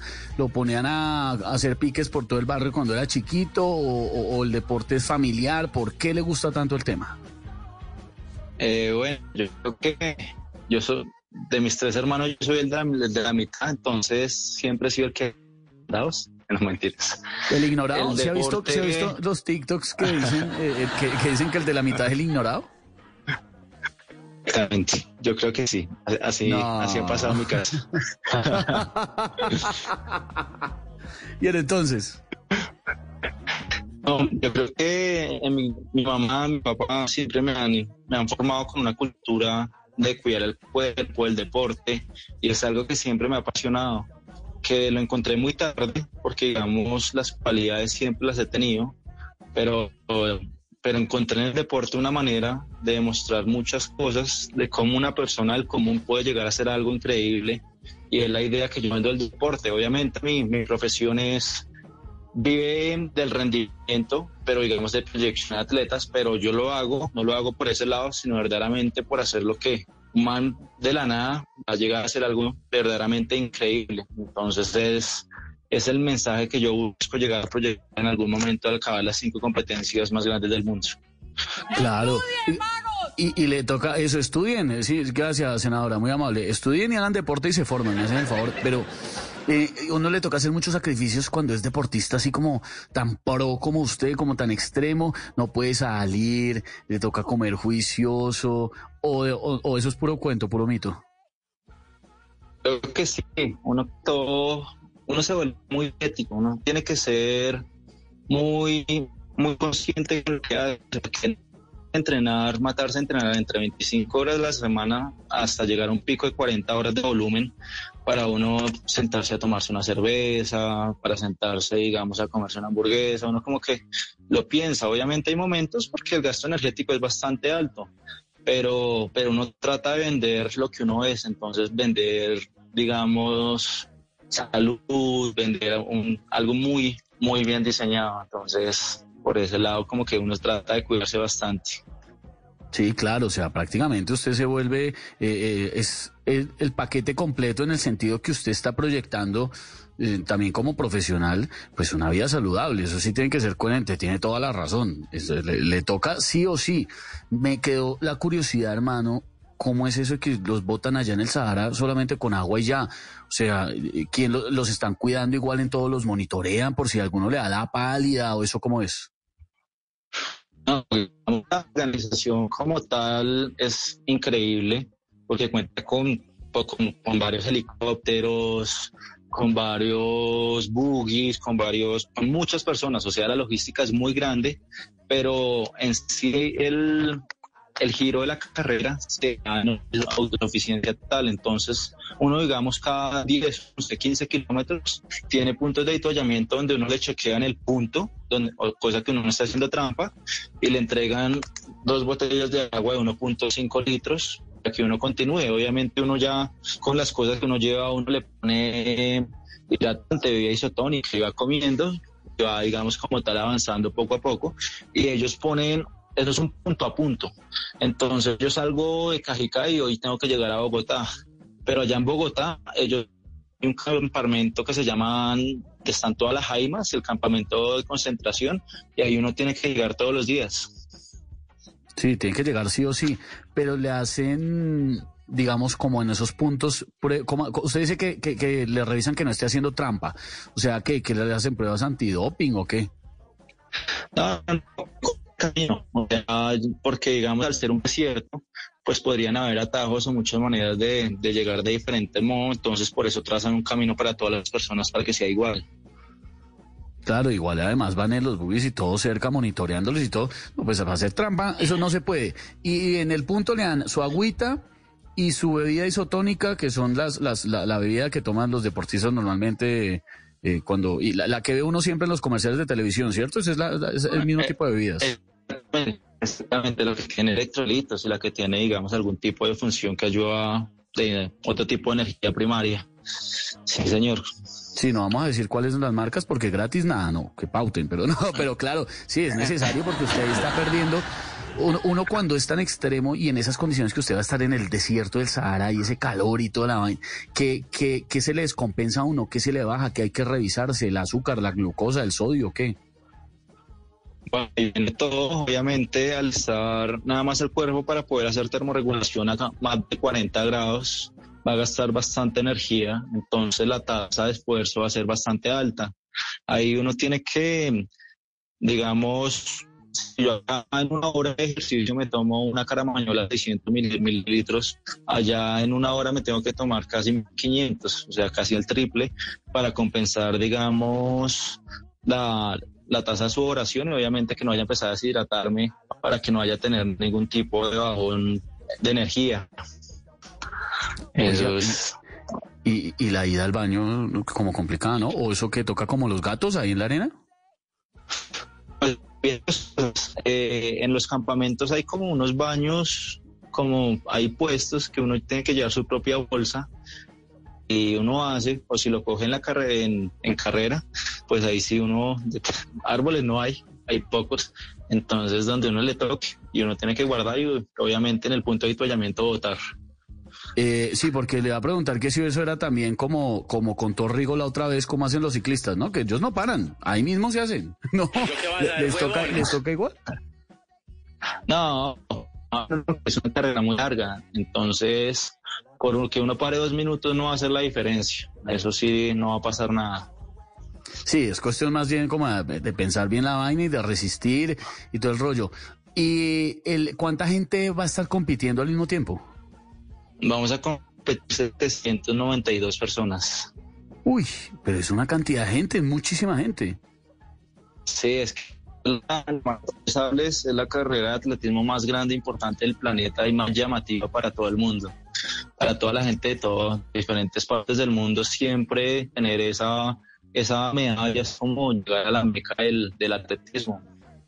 No, pues es que si ya sobrevive esa vaina y semejante corrida tan tremenda que se va a pegar en el Sahara de 250 kilómetros, ya usted hizo todo, ya la logró. La primera meta es terminar la carrera. Exactamente y, hay, como una estadística, Alejandro, de, la cantidad de, mm, digamos, de, de, desertores, sí, de, los que no la logran, que dicen, no, se dio la palia, no, lo, no pude. Más o menos el 15%. ¿El cuánto, el cuánto, perdón? El 15%. El 15% se retira, no, no, no llega al final. No llega al final. Uy, hombre, duro, claro, duro, duro. Habrá gente que no. ¿Y las edades, eh, más o menos, es, la misma edad todo el mundo o hay una diferencia importante?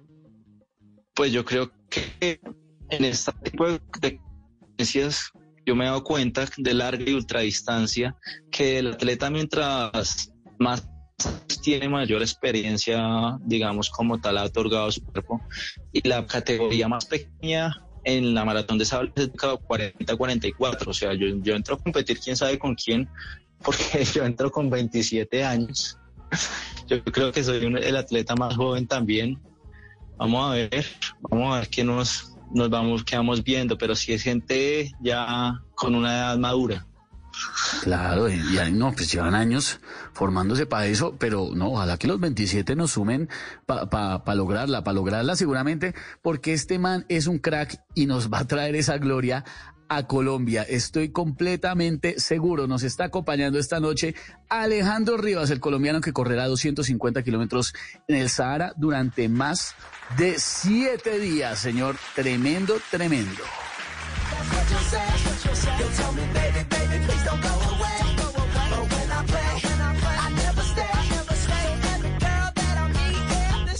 Say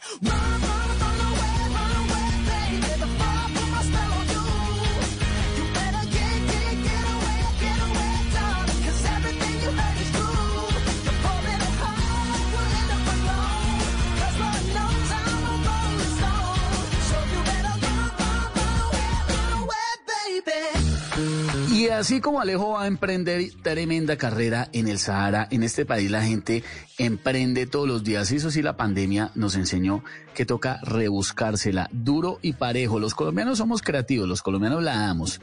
Eso sí, ¿para qué? Todo el mundo tiene algún talento en este país.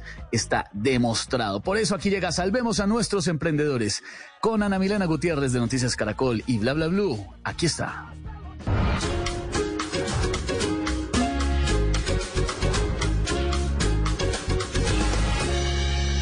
Noticias Caracol y Bla Bla Blue se unen para apoyar a los emprendedores de nuestro país. Soy Ana Milena Gutiérrez y hoy les quiero presentar tres emprendimientos que ustedes pueden apoyar porque estamos seguros que unidos podemos seguir adelante. Comenzamos con ellas, Beatriz y Melisa, son madre e hija y juntas crearon Tutu by Beatriz Cajiao, un emprendimiento caleño que nació en pandemia y pensando en las necesidades del mercado, ofreciendo productos más funcionales. Hola, soy Beatriz Cajiao. Hola, soy Melisa Betelmayer Cajiao y juntas hemos creado Tutu by Beatriz Cajiao. Ofrecemos accesorios para mujeres enfocándonos en los bolsos. Soy diseñadora y me muevo en el campo creativo marroquinero hace muchos años y a raíz de la pandemia sentí la necesidad de crear un bolso que le brindara a la mujer más libertad para moverse. Es por eso que nuestros bolsos son funcionales, atemporales, cómodos y ligeros.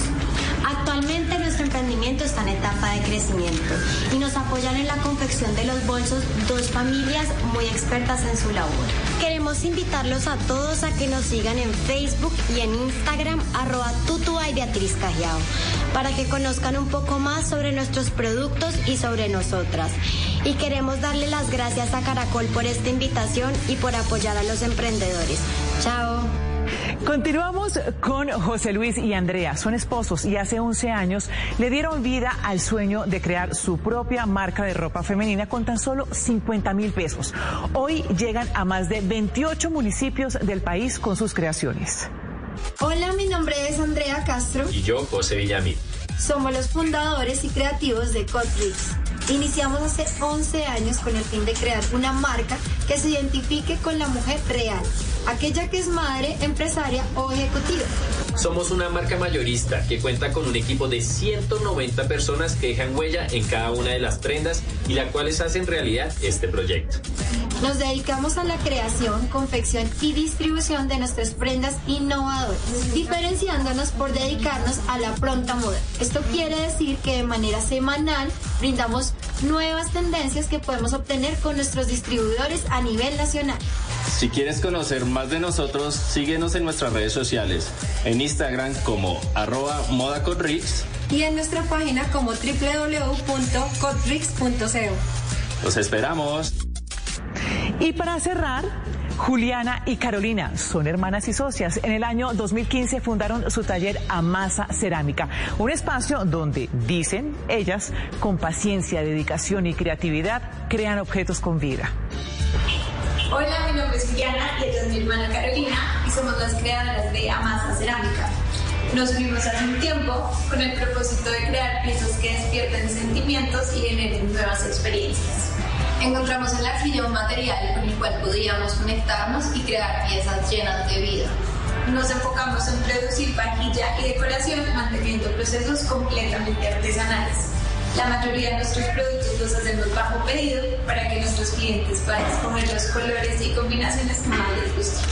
Actualmente somos un equipo de seis personas creando y amasando todos los días. Los invitamos a todos a que nos sigan por Instagram y nos encuentran como Amasa Cerámica. ¡Chao! Ustedes también pueden contarnos su historia, envíenos sus datos, nombre de la empresa, qué se dedica, cuántos empleos genera y cómo podemos contactarlos. Incluyan las redes sociales. Todo esto al correo emprendedores.caracoltv.com.co. En el día oyes la radio, en la noche la radio te oye en Bla Bla Blue. 316-692-5274. Bla Bla Blue. Conversaciones para gente despierta.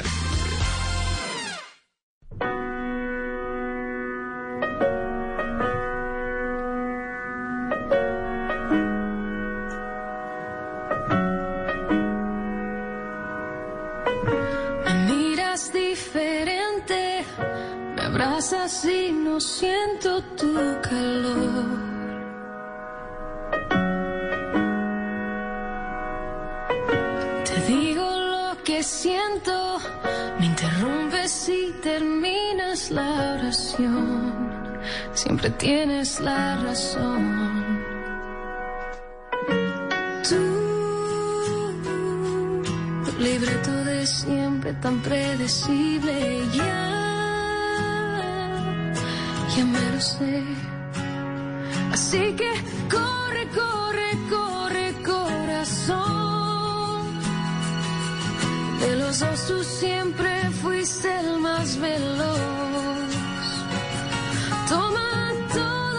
Que quieras, pero vete ya. Que mis lágrimas jamás te voy a dar. Así que corre como siempre, no mires atrás. Las ocho ya y la verdad me da igual.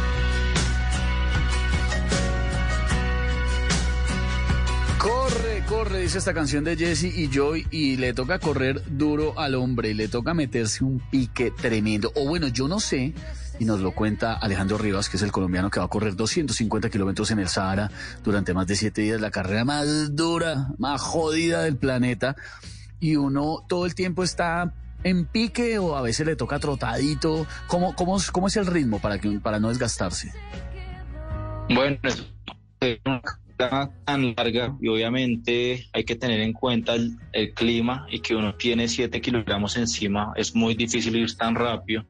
Entonces uno, uno a un ritmo, cosa que la carrera lo vaya llevando más o menos a 6 minutos el kilómetro, es un ritmo muy tranquilo el cual uno puede ir tranquilo, sin forzar tanto y obviamente pensando en cada uno de los 250 kilómetros que hay por delante. Obviamente también en los momentos donde estén las dunas hay que bajar el ritmo, en su momento yo creo que caminar y en los momentos donde se pueda pensar bajando, trotando fuertecito y en los planos, en los planos planos es donde más rápido se va a andar. Seis kilómetros, espera a ver, seis, perdón, seis minutos por kilómetro. Y, y para usted eso es relajadito. Sí, pues obviamente lo que digamos uno corre haciendo un triatlón o en una, en una carrera, en una maratón, pues obviamente el ritmo cambia muchísimo, porque yo hago trabajos de velocidad a 3.30, 3.40 el kilómetro, minutos sobre kilómetro. Entonces, no modo muy, muy heroico, un heroico extensivo total. O sea, va muy, muy regulado, sobre el 50-60% sobre la capacidad máxima. No, para usted que está acostumbrado, eso es papitas, pero para uno duro. Y es que esa disciplina es un talento, es de las cosas que a uno más le impresiona. Yo soy de los que siempre trata de ser fit y, y de irse al gimnasio y ponerse juicioso con el entreno y uno no, como que no tiene ese talento tan desarrollado. Usted nunca se siente como cansado, como que, uy, qué mamera, hoy yo no entreno, hoy no me preparo o siempre la da toda. Yo creo que todas las personas tenemos momentos como donde no queremos, o sea, no seguir con el ritmo que llevábamos, pero yo creo que ahí es donde nace más que todo el amor y la disciplina a lo que uno hace. Cuando uno se prepara por su sueño, yo creo que no hay ningún problema. No importa despertarse a las 4 o 5 de la mañana, de la ilusión de verdaderamente, de que uno hace lo que verdaderamente uno le gusta.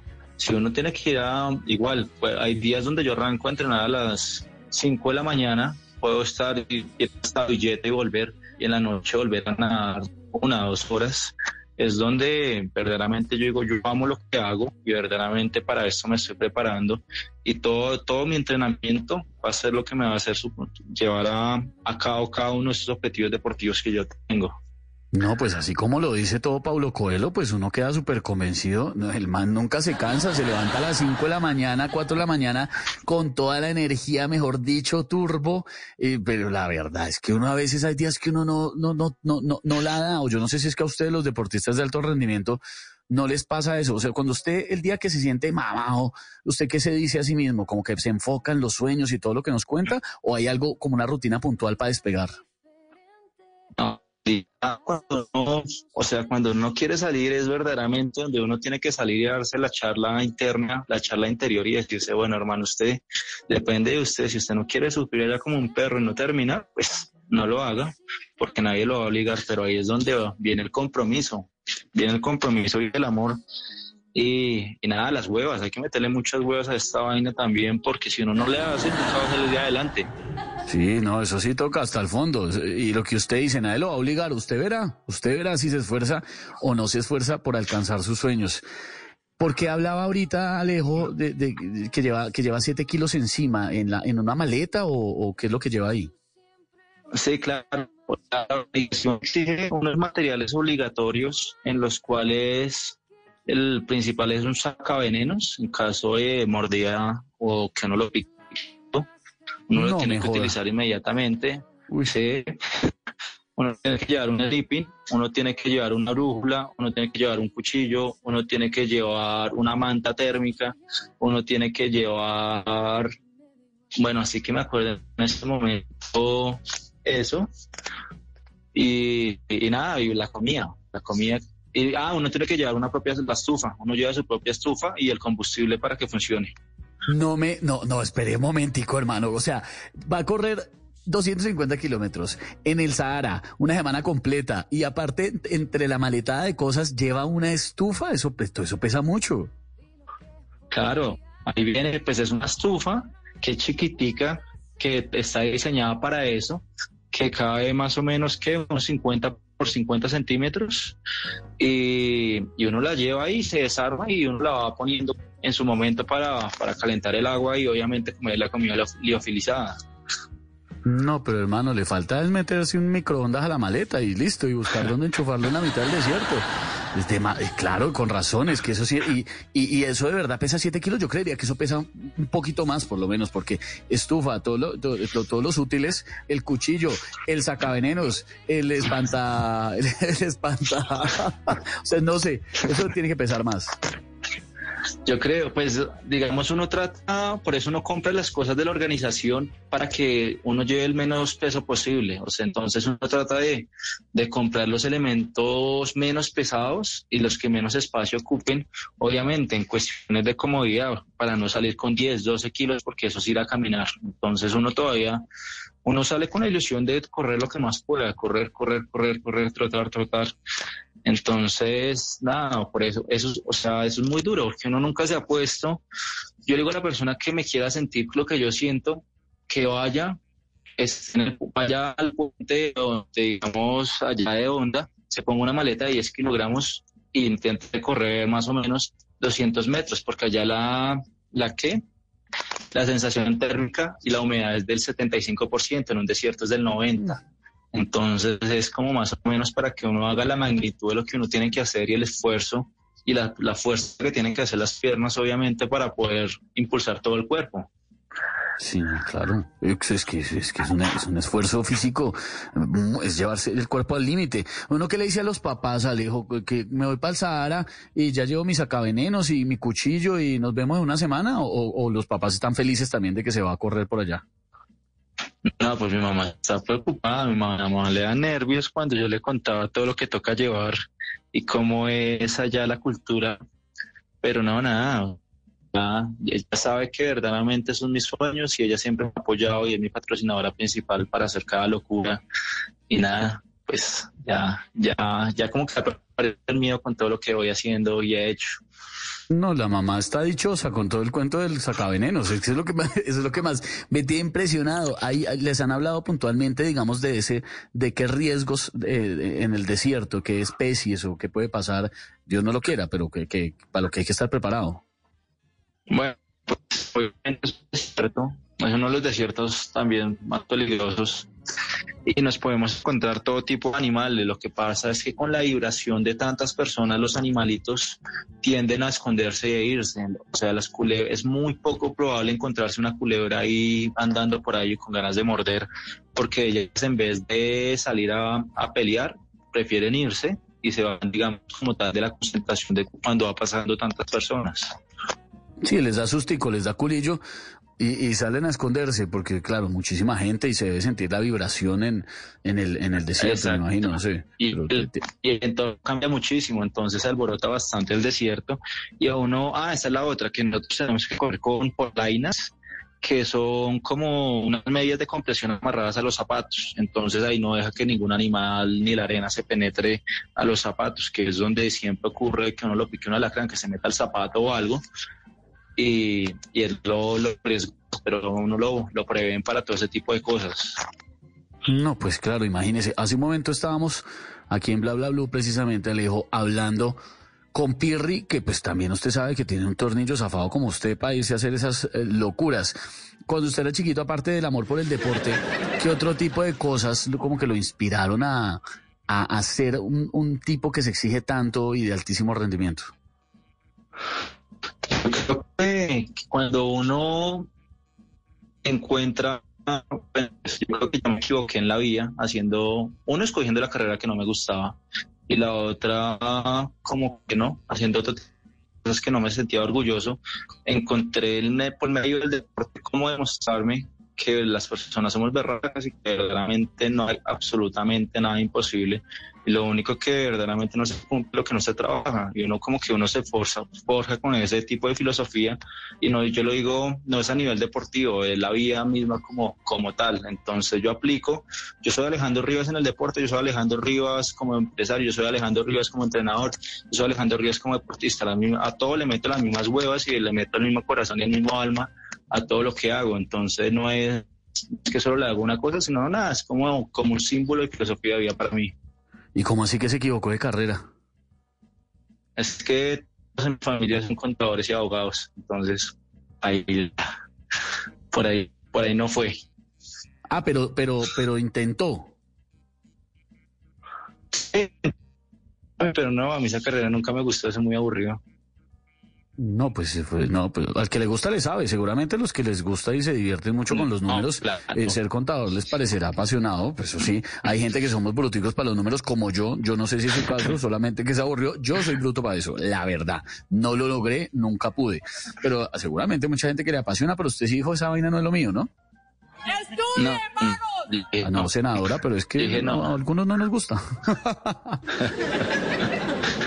No, no, no, no. No, me di cuenta que no, me gustaba y que el, el ambiente, que el verme sentado toda la vida, soy una persona que espero pasar mi vida haciendo otro tipo de locuras, haciendo, digamos, viviendo, siendo fiel creyente a lo, a lo que verdaderamente tengo como devoción, como creencias, que es ser feliz.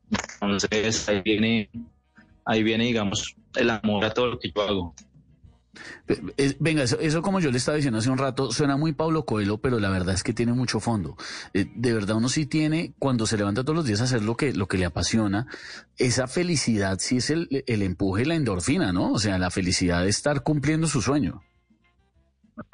Exacto, total, yo creo que para mí todo el mundo me dice, para usted no, usted no se va a manejar, correr y montar bicicleta todos los días de su vida. Y yo le digo que no, para mí es es como respirar, verdaderamente es como yo me siento feliz. Hay personas las cuales yo me encuentro a las 8, a las 7 de la mañana que se van a ir a trabajar y yo estoy corriendo y ellos llegan a las 5 de la tarde y yo vuelvo a salir a entrenar. Usted me dice, ¿y usted en qué piensa de la vida? ¿Usted solo piensa que la vida es corriendo? Y yo le digo, soy feliz y verdaderamente el día que yo me muera, lo único que yo me voy a llevar es que si es verdad que todos tenemos un videoclip de 60 segundos donde pasa todo lo que hicimos en nuestra vida, fue increíble lo que hice. Eso es algo que me va a llevar conmigo. No, en los 60 segundos sí sabemos que usted va a salir 59 segundos como mínimo corriendo todo el tiempo. El videoclip completo, pero dándole durísimo y trotando a mil. ¿Qué, qué hace uno o cómo es la dieta, hermano, para, para tener ese rendimiento? ¿Usted se come 12 huevos al día como Michael Phelps o, o es más tranqui? No, digamos, ha cambiado bastante, digamos, los tipos de alimentación. Entonces uno ya, uno ya no utiliza tantos carbohidratos cuando hace fondo. Entonces lo que uno utiliza fuente secundaria son las grasas. Entonces uno lo que utiliza bastante son frutos secos, nueces, digamos, grasas saludables, aguacate, cosas que digamos el cuerpo no va a utilizar de una, porque digamos la glucosa al límite no yo no la necesito porque yo no soy una persona explosiva, sino que soy una persona de largo aliento. Entonces yo como cosas que verdaderamente me vayan ayudando a proyectar, yo como lo que vaya ingiriendo lo voy pensando en el, digamos, en el minuto uno, pero pensando ya, digamos, en la tercera, cuarta hora de entrenamiento. Son cosas que verdaderamente hace que el cuerpo sea trabaje mucho más despacio, pero que sea mucho más rápido más eficiente y vaya adquiriendo, digamos, las habilidades para poderse mantener la, una tolerancia al ritmo, que es lo que yo tengo. Eh, ah, sí, sí, acabo de decir Alejo, como unas personas son de, de, explosivo, explosivas y otras de largo aliento. ¿Eso qué es? Eso explíquenos un poquito. Bueno, que hay, hay tipos de atletas, entonces hay, la persona que hace una, una carrera de 100 metros, digamos, su, su fuente de energía primaria van a ser los Entonces, la creatina, que son 10 segundos, máximo esfuerzo, ya, durísimo. Mientras que deportes como los deportes cíclicos, acíclicos como digamos el fútbol, que son de demanda, de demanda de sustratos energéticos mixtos, que tienen picos de velocidad como picos de resistencia, estas personas sí dependen mucho, digamos, de la glucosa y de las cosas que se estén utilizando en el momento. Las personas de largo aliento cíclicas, que quiere decir cíclico, que siempre hace el mismo gesto deportivo durante mucho tiempo, eh, somos las de las que nos las que nos mantenemos en nuestro tipo de competencia, más de 5 a 12, 15 horas de competencia haciendo lo mismo. Ah, claro, ya, ya vi por dónde va la cosa. Oiga, ayúdame a, a, volverme un deportista, no de alto rendimiento como usted, hermano, tampoco, pero intentar darla. Tengo su misma edad, pero es que a veces eh, eh, como que todos esos hábitos son un poco complicados. Por ejemplo, usted, díganos qué, qué, qué desayuna, qué almuerza, qué come, a ver si me le copio algo y, y me vuelvo un día tan resistente como usted, Alejo. Salgo a las 5 de la mañana, de 5 a 7 y no desayuno, o sea, ahí no, no desayuno nada. Llevo hidratación, llego y desayuno y me como dos, tres huevos y arroz, fruta y, una barrita de cereal. Así, ahí ya, ya estoy bien. Vuelvo, salgo, entreno, voy al gimnasio o salgo a correr un rato y y ahí que hay almuerzo y ahí sí el almuerzo sí tiene que tener un porcentaje de proteína blanca bastante grandecito, más o menos unos 250 gramos de proteína, pechuga de pollo, o sea, salmón, eh, arroz y mucha ensalada, mucha, mucha, mucha ensalada y agua, mucha agua, tampoco, es, o sea, es algo muy, muy del común que uno se ayuda, o sea, uno es comer bien, no es comer cualquier cosa. Ya después que uno vuelva y entrene, ahí sí uno sí se ayuda con un batido, un jugo, digamos, como tal, que ayuda a generar un poco de energía. Y en la noche algo muy liviano, uno come un poquito de arroz y ensalada y ya, verduras. Ah, pero la dieta es normalita. Pues digamos, claro, con una disciplina y todo, y unas características que tienen que ser proteína blanca, bastante ensalada, pero es una dieta, digamos, es pues la podría hacer cualquiera. Muy, exactamente, es muy llevadero, porque digamos la, o sea, uno nunca hace dieta, uno lo que hace son, uno tiene hábitos alimenticios, es comer lo más, lo, lo mejor posible y verdaderamente durante mucho tiempo prolongado, mientras hacerlo un hábito de vida. Entonces, es, nada, uno no se mata que uno que verdaderamente, porque yo soy una persona que cuando está entrenando muchísimo puedo llegar a quemar 7000 kilocalorías en un día, o sea, prácticamente perder un kilo al día entonces, son cosas que uno tiene que verdaderamente llevarlo muy bien del paralelo para obviamente hacer un gasto energético y hacer un déficit calórico tan alto para descompensarse. Sí, para no pegarse una descompensada, hombre. Alejo Rivas nos está acompañando esta noche en Bla Bla Blue, el colombiano que va a correr 250 kilómetros en el Sahara durante siete días. Oiga, en el colegio a usted le gustaban los juegos de correr, la lleva, todo eso, le iba súper bien, me imagino. No, y los piques que se metía, me imagino, además que corría un montón. No, jugar con este man en el colegio sí debía ser hartísimo porque lo deja uno botado, lo deja tirado todo el tiempo. Definitivamente. Seguramente desde el colegio. Yo, en el, yo cuando estaba en, en, bachillerato, sabe Alejo que corría, corría bastante, no me no por supuesto a su nivel, pero corría bastante. A usted sí definitivamente le tenía que ir bien en eso, ¿no? Que se nos hizo el Alejo. Se fue a correr, hermano, salió corriendo. Ahí volvió, ahí volvió. Ahí volvió, ahí volvió. Entonces, que corría mucho en el colegio. En el colegio jugaba fútbol. En el colegio más de jugar ah, fútbol. Jugar fútbol y villa. Eso sí. Y meterse sus piquecitos, pero fuerte. No pique de carro, sino pique más bien de, correr un montón. Pues el hombre ya corriendo toda la vida. ¿Usted a qué no le corre? A que no le corro. A las fiestas me da pereza. Al trasnochar, uy, trasnochar me da muy duro. Trasnochar sí me da muy duro.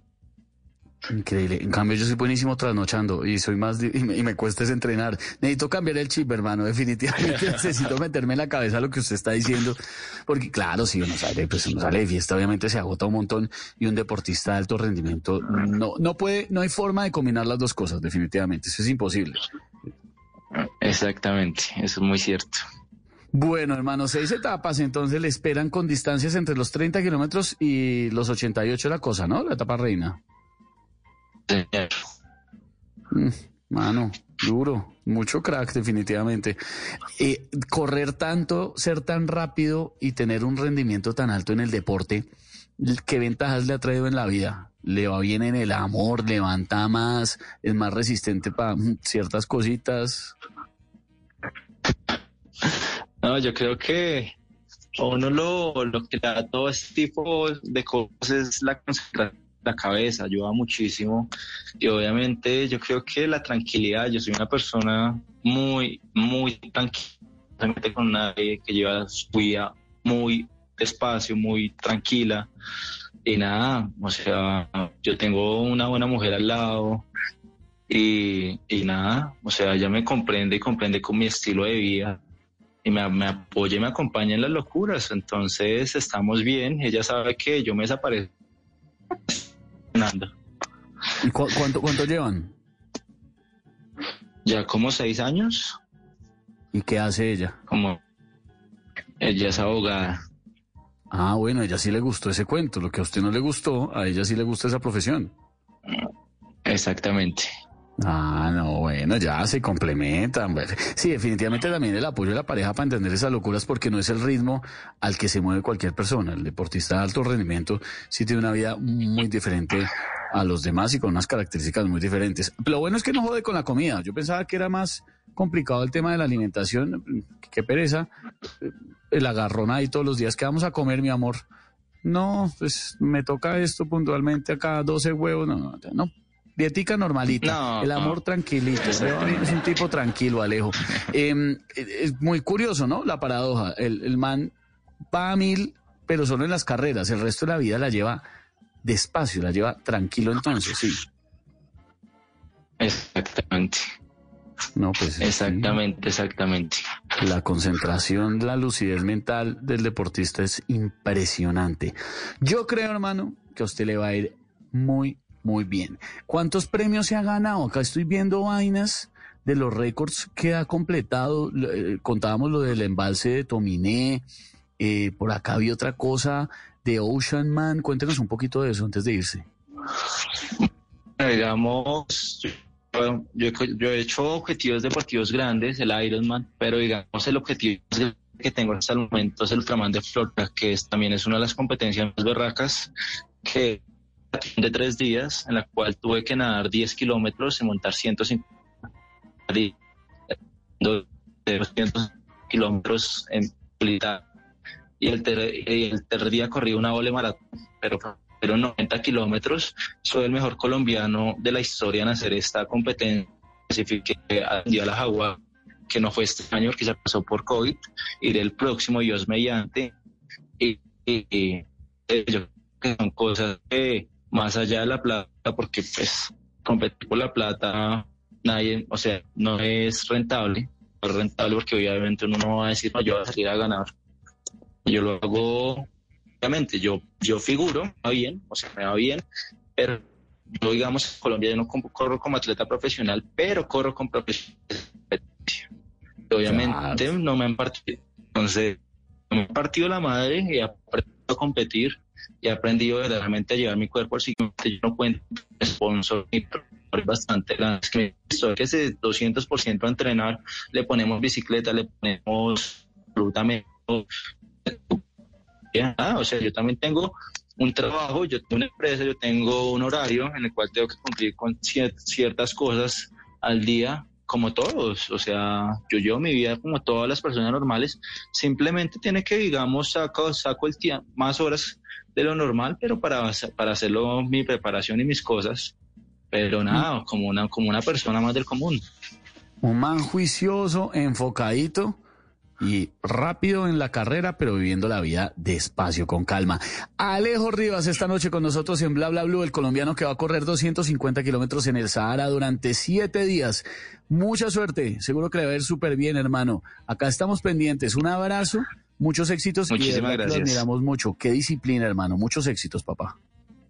Muchas, muchas gracias. Y aquí lo dejo para que se inspire con piso 21, correr el riesgo, como usted que se va a correr al Sahara. Estamos en Bla Bla Blue esta noche y ya en segundos ya viene voces y sonidos, pero también las historias de ustedes, de nuestros oyentes, para despedir esta noche con toda. Hablemos carreta, la línea de Bla Bla Blue ya está abierta para que conversemos. Conversaciones para gente bien despierta, despiertica, como los oyentes de Bla Blue. La línea 316-692-5274. Me siento tranquilo y es correr el riesgo solo. Quiero besarte solo. Quiero robarte un beso.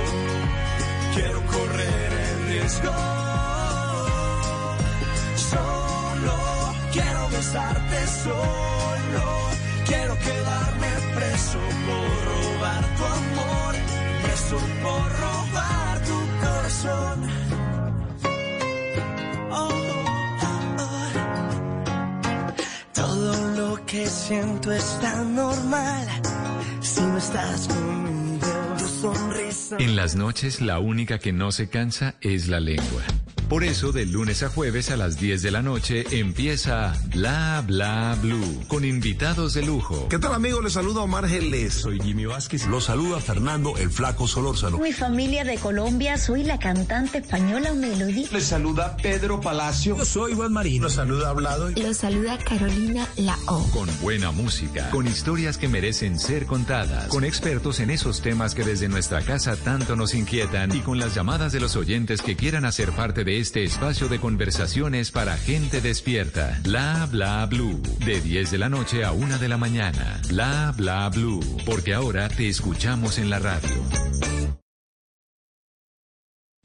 Gracias por acompañarnos desde hoy. Después de nueve años, aprendimos que la alternativa es evolucionar. Muy buenos días, bienvenidos a... Que para crecer hay que escuchar y respetar los puntos La de vista. ponencia que llevó finalmente a que se Que haga... debemos aprender de las historias del pasado. A celebrar un aniversario. Creyendo en la diversidad, la inclusión y el respeto, en honor a la verdad. Estamos como siempre acompañándolos. Todo esto celebramos un año más, siendo la alternativa. Vamos a hacer una alternativa en su día. Gracias por escucharnos.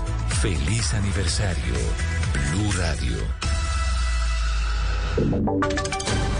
Voces y sonidos de Colombia y el mundo en Blue Radio y bluradio.com, porque la verdad es de todos.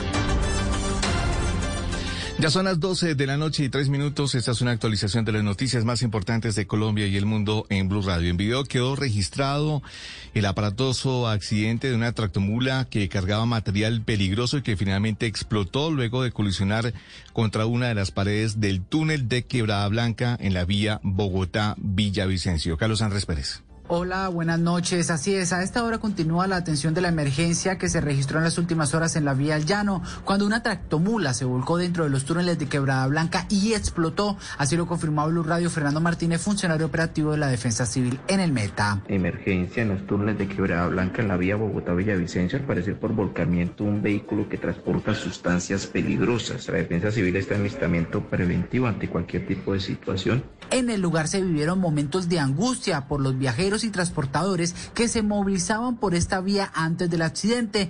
En el siguiente audio escucharemos cómo una persona narra lo que sucedía en ese instante. Una mula se volteó con gasolina. El señor está sentado, estamos aquí trancados, yo estaba siempre cerca, se sacó todo, mucho humo negro. Uy, ahí explotó esa vía. Por ahí explotó. A esta hora continúa el cierre total de la vía en el sentido Bogotá-Villavicencio y las autoridades viales determinaron restringir el tránsito de vehículos de carga pesada y peligrosa por el túnel de Buenavista con el fin de evitar otra emergencia. El video de este trágico accidente ya lo pueden ver en el portal de blueradio.com y en nuestras eh, diferentes redes sociales. 12 de la noche y 5 minutos. El Instituto Colombiano de Bienestar Familiar rechazó lo sucedido en el Centro de Atención Especializada Juan Andrés Palacios Asprilla en Quibdó, en donde un grupo de delincuentes presuntamente armados ayudó a evadir a 12 adolescentes y jóvenes que cumplían sus sanciones privativas de la libertad. Escuchemos a Lina Arbeláez, directora general del ICBF. Presuntamente se presentan cuatro hombres armados y ayudan a evadir a 12 adolescentes que estaban cumpliendo su medida privativa de la libertad. Eh, estos hechos, sin lugar a duda, constituyen una violación flagrante a los derechos fundamentales de la niñez y la adolescencia de nuestro país, vulnera y revictimiza a estos adolescentes que lo que tienen que buscar es un proceso de justicia restaurativa, de volver a la sociedad para construir sus proyectos de vida de manera legal y sostenible. 12 de la noche y 6 minutos, la Procuraduría destituyó e inhabilitó por 12 años a seis funcionarios y exfuncionarios de la DIAN por el cartel de la devolución del IVA. Creaban empresas de papel para simular devoluciones y evadir impuestos. Asdrúbal se trata de Javier Navas, Alonso Viana, Jaime Enrique Silva, Edgar Pinzón, Diego Fernando Arturo y Omar Gaitán García. La Procuraduría dejó en firme la sanción derivada de las faltas disciplinarias cometidas por los exfuncionarios de la DIAN al recibir millonarias sumas de dinero para facilitar el reconocimiento y pago de las devoluciones del IVA a favor de algunas empresas ficticias creadas por la organización RIB Consultores que lideraba la exfuncionaria detenida Blanca Yasmín Becerra durante los años 2008 al 2011. La Procuraduría encontró establecida la existencia de una empresa criminal conformada por particulares y funcionarios de la DIAN que participaron en trámites de devolución de impuesto del IVA simulando operaciones de exportación en empresas de papel, señala el fallo. 12 de la noche y 7 minutos y ojo a esos datos porque la policía registró más de 13 mil riñas durante el fin de semana de amor y amistad en todo el país. Dana Vargas. De acuerdo con cifras entregadas esta mañana por el director de la policía, el general Jorge Luis Vargas, hubo un aumento del 17% en el número de riñas que ocurrieron en este 2021 durante el fin de semana de amor y amistad si se compara con el 2019, porque recordemos, el 2020 fue un año atípico por la pandemia del COVID-19. La mayoría fueron en vía pública 6.724, 1.914 en establecimiento comercial y 4.766 al interior de viviendas. Igualmente, se conoció que las riñas entre familiares aumentaron un 28%, riñas entre vecinos 10% y con exceso de bebidas embriagantes 20%. Además, la policía intervino 12.492 fiestas. 12 de la noche y 8 minutos, Avianca va resurgiendo paulatinamente de la crisis generada por la pandemia. Ahora anunció su vuelo directo entre Bogotá y Toronto, además de nuevas rutas directas. Paula Galeano. A partir de la salida del capítulo 11 de Avianca traen buenas noticias. Nuevo vuelo entre Bogotá y Toronto. La compañía anunció la salida a ventas de esta nueva ruta internacional directa entre Bogotá y Toronto que empezará a operar en diciembre de 2021. Asimismo, en el doméstico de Colombia, Avianca también confirmó la nueva ruta directa entre Medellín y San Andrés y la reanudación de los vuelos de Medellín y Bucaramanga para temporada de fin de año. Noticias contra reloj en Blue Radio. Y cuando ya son las 12 de la noche y 9 minutos, la noticia en desarrollo hace pocos minutos aterrizó en Nueva York el presidente Iván Duque, donde en la mañana de este martes intervendrá en la Asamblea de las Naciones Unidas. La Asamblea General de las Naciones Unidas que este año tiene como temas principales crear resiliencia para recuperarse el COVID-19 y revitalizar el organismo mundial en periodo de pandemia. La cifra que es noticia, según el más reciente informe de la Superintendencia Financiera de Colombia, las utilidades del sector financiero para el mes de julio de este año llegaron a 27,88 billones de pesos. Solo los bancos registraron ganancias por 7,13 billones de pesos. Y seguimos atentos porque el periodista Fabricio Romano está informando que las negociaciones están en curso entre el Al Rayyan y los eh, representantes de James Rodríguez para que el colombiano juegue en este equipo en condición de préstamo. Los detalles eh, salariales son el eje de esas conversaciones. El Everton está esperando la decisión que tome James en las próximas horas. El desarrollo de esas y otras noticias en blurradio.com y en Twitter en arroba blurradiocosi en sintonía con bla bla blue. Conversaciones para gente despierta. A esta hora, Interrapidísimo entrega lo mejor de ti. En Blue Radio son las... En Colombia, 12 de la noche y 10 minutos. Nos sentimos orgullosos de seguir entregando lo mejor de Colombia, su progreso. Los optimistas y también de los trabajadores, que con el tiempo lucharon por su independencia y lo lograron. Llevamos 32 años entregando lo mejor de los colombianos en cada rincón del país. Y no pares de sonreír, es la esencia de nuestro país. Inter rapidísimo, entregamos lo mejor de ti. En las noches la única que no se cansa es la lengua. Por eso, de lunes a jueves a las 10 de la noche empieza Bla Bla Blue con invitados de lujo. Hola, soy Marcela Carvajal. Los saluda Julio Alberto Ríos, Julio Profe, el youtuber. Los saluda Ever Vargas. Saluda Mari Jimena Duzán. Saluda el Cerrito Negro. Les habla Harold Trompetero. Les habla Alfredo Gutiérrez. Con buena música, con historias que merecen ser contadas, con expertos en esos temas que desde nuestra casa tanto nos inquietan y con las llamadas de los oyentes que quieran hacer parte de este espacio de conversaciones para gente despierta. Bla bla blue. De 10 de la noche a 1 de la mañana. Bla bla blue. Porque ahora te escuchamos en la radio.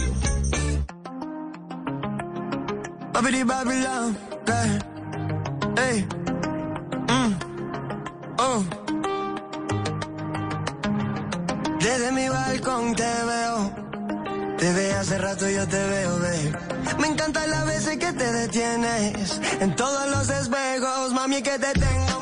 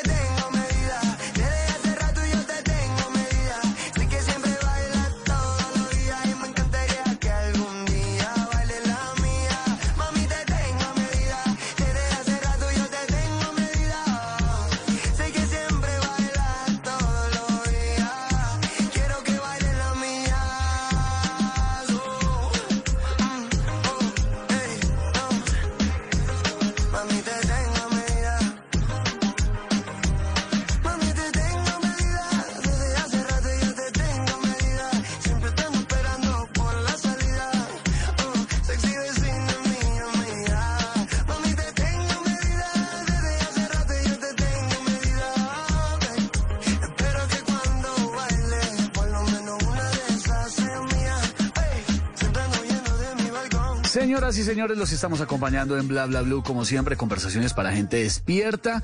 Y esta canción, pero, pero antes espere que, que me están pidiendo por redes sociales el teléfono de nuestra línea telefónica, donde ustedes tienen la palabra, hablamos todos y hablamos de todo en Bla Bla Blue. Marquen ya de una y votamos carreta 316-692-5274.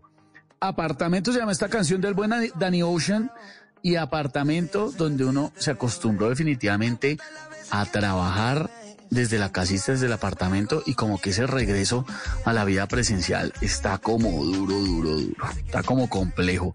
A algunos les ha dado durito la regresada a la oficina, como que no aprendimos nada de la pandemia, a veces pienso, ¿no? Como que deberíamos como mantener costumbres como esas del, del teletrabajo, es como que, como que, no sé, como que nos estaba funcionando. Hombre, los estoy leyendo ahí en las redes sociales también votando carreta. Ya les digo por qué les hablé del teletrabajo. Es que en Islandia se inventaron un experimento desde el 2015, duraron cuatro años en esas, del 2015 al 2019, para que la gente trabajara cuatro días a la semana, solo cuatro, con el mismo sueldito Pero entonces, menos días, menos días y además menos horas en el total de la semana. Y a ver qué pasaba, a ver si la gente seguía siendo productiva o no, si se bajaban los indicadores. Pues el experimento lo hicieron eh, en Islandia, la semana laboral de cuatro días. Y dice el gobierno de ese país, es un país eh, muy pequeño en Europa, pero dicen que eso fue un éxito rotundo. Así lo calificaron los investigadores cuando dieron a conocer el resultado de esto, de este, de este estudio hace unos días. Que incluso la mentalidad de la gente ya está cambiando en eh, temas como los patrones de trabajo. Entonces, ¿qué encontraron? A cada trabajador le pagaron lo mismo, el mismo sueldito. Eso no le va a que porque va a trabajar menos me paga menos. No, le pagamos sus horas eh, tal cual como le veníamos pagando, solamente que usted va a trabajar menos. Y la productividad se mantuvo o incluso en algunos casos mejoró en la mayor parte de los lugares de trabajo en donde se hizo el experimento en ese país. Hay otros experimentos andando en este momento en España y en Nueva Zelanda, en, eh, en el mismo sentido. Ese piloto, ese experimento piloto en Islandia, eh, lo hicieron en el um, ayuntamiento de la capital que yo nunca aprendí a pronunciarla bien, ¿no? La capital de Islandia es Reykjavik. Mi islandés obviamente es divino, ¿no? Y, pues, y, además en, varias oficinas del gobierno nacional participaron 2.500 trabajadores. Eso es más o menos el 1% de la población activa que trabaja en ese país. Vea, salió bien y solo trabajando cuatro días a la semana. ¿Será que aquí en Colombia funcionaría? Mm. No sé, no sé. No estoy tan seguro. ¿Será que sí tenemos... Y trabajen también, senadora, gracias. Uy, hay llama, hay llama en este momento en Bla Bla Blue. Aló, buenas noches, ¿quién habla? Sí, buenas noches, don Esteban, con Gerardo. Hola, Gerardo, ¿qué más, papá? ¿Bien? Se, nos, se, me, se me perdió Gerardo. ¿Qué hubo, Gerardo? Se, sintonice. Ah, ¿Cómo es? Ahí, ahí, ahí está. Ahí me acordé de un, de un personaje de voz popular, el empresario. ¿Cómo me escuchan ahí? Ahí lo escucho perfecto. Quédese ahí. ¿Qué más, Gerardo? ¿Bien o no? Bien, bien, Esteban. Aquí escuchando su programa que está muy bueno. ¿Y dónde anda, hermano? Ando por acá en el norte de Bogotá, en, pero haciendo una conexión desde Costa Rica, porque yo vivo en Costa Rica, un bogotano viviendo en Costa Rica y biólogo marino, imagínese. O sea, usted nació acá, vive y trabaja en Costa Rica, o sea, está instalado allá. Sí. Y es biólogo, biólogo marino, me dijo. Biólogo marino de Latadeo. ¿Por qué, por qué Costa Rica? ¿O, salió una oportunidad allá o hay alguna cosa puntual que tenga que ver con la profesión que sea mejor en Costa Rica? Pues todo, todo, todo como que tiene algo de razón, pero básicamente fue así como al azar. Yo pensaba dedicar mi carrera en Cartagena. Dedicar la carrera. Se me, se, me, se me fue un momentico, Gerardo, que quería dedicarse a qué? Quería trabajar en mi carrera, pero en Cartagena. Ah. Yo ya tenía todo pensado para vivir allá pero me hice un paseíto en San Andrés, conocí una gente de allá y me di el pasito, en vez de Cartagena me fui para Costa Rica. ¿Por qué Cartagena? ¿Qué condiciones tiene o qué pasa en Cartagena? Pues claro, es costera y todo, pero puntualmente en su profesión, ¿por qué Cartagena? Bueno, eso es una muy buena pregunta porque en biología marina uno puede trabajar en parte de acuicultura, camarones, peces o en la parte de investigación y a mí me gustaba más la parte de investigación. Eh, empecé trabajando con un centro, eh, un centro de investigaciones que tiene la Naval y tenía como las intenciones de seguir por ahí, pero pues la vida me la cambió un poquito. Sí, uno tiene unos planes, pero a veces eh, como que van cambiando y, y, se van para otro lado. ¿De qué vive un biólogo marino? ¿Qué hace usted? Bueno, le, varias facetas. Mira que la gente, a mucha gente yo he escuchado que le gusta la biología marina y como que se asusta después cuando termina porque como que no encuentra trabajo, pero yo me he dedicado a varias facetas. En la biología marina tiene en, investigación, puede dedicarse a, investigar en una universidad, en los Andes, en la Tadeo, en, en el Valle, en diferentes universidades, eso es una faceta. Otra trabajar en conservación marina, en todo lo que tiene que ver con pesca, otra faceta que tiene que ver con áreas marinas protegidas, o también acuicultura. Entonces, en realidad hay varias facetas. Sí, sí hay un montón. Y la, el, aparte de la Tadeo, ¿qué otras universidades tienen biología marina? Yo escucho mucha gente de la Tadeo puntualmente, pero ¿qué otras tienen ese pregrado? En Bogotá solo la Tadeo. Eh, ahorita le quedo viendo el dato porque yo supe que el, en el Valle existía la, la carrera, pero creo que la cerraron. Y la otra que más o menos se acerca es la nacional, que después hace un énfasis en biología marina. También lo hacen los biólogos de la Javeriana, que hacen después un énfasis en marina y también los Andes. La Tadeo tiene sede, es en, Santa Marta también, ¿no? Exactamente. Antes, cuando yo estuve, tenía en Santa Marta, en Cartagena, y ahora es opcional Cartagena. Ahora solo son tres años en Bogotá, dos en, en Santa Marta. A uno le genera mucha curiosidad de las, las, las, carreras que no son así como tan comunes. Biología marina es una de esas carreras que son diferentes, atípicas. Uno que ve en ese pregrado, en la universidad que le enseñan, pues un montón de cosas, pero digamos por encimita. Así como por encima, además de obviamente todo lo que tiene que ver con invertebrados marinos, vertebrados marinos, todo lo que tiene que ver con animales, plantas marinas, pues uno ve todas las la columna vertebral tiene que ver con química, con física, con biología. Después ya entra en materia, entonces varias de las materias pueden ser el estudio de las algas o el estudio de los peces o el estudio de los mamíferos. Eh, y en la Tadeo pues tiene esa especialidad de que precisamente uno estudia todo eso, pero únicamente en el mar, que eso es una de las cosas que más me gustaba. Yo no quería estudiar insectos, ni plantas, ni aves. Metido en el mar todo el tiempo como esponja. dedicarme al... Esa vaina, exactamente.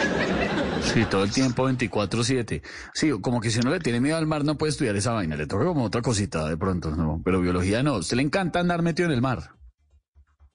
Me la paso metido en el mar. Yo soy apasionado, me fascina todo lo que tiene que ver con tiburones, con peces, con corales, con, con todo lo que tiene el mar, porque en realidad pues es un mundo muy diferente y descubrir cada cosa. Es, no sé si has tenido la oportunidad de ir a un sendero, de ir a un bosque, a ver cuántos animales ves en un sendero. Mientras que uno entra a 10 metros de, de agua, 10 metros cúbicos, y uno en la naturaleza encuentra fácil 30, 40 especies diferentes.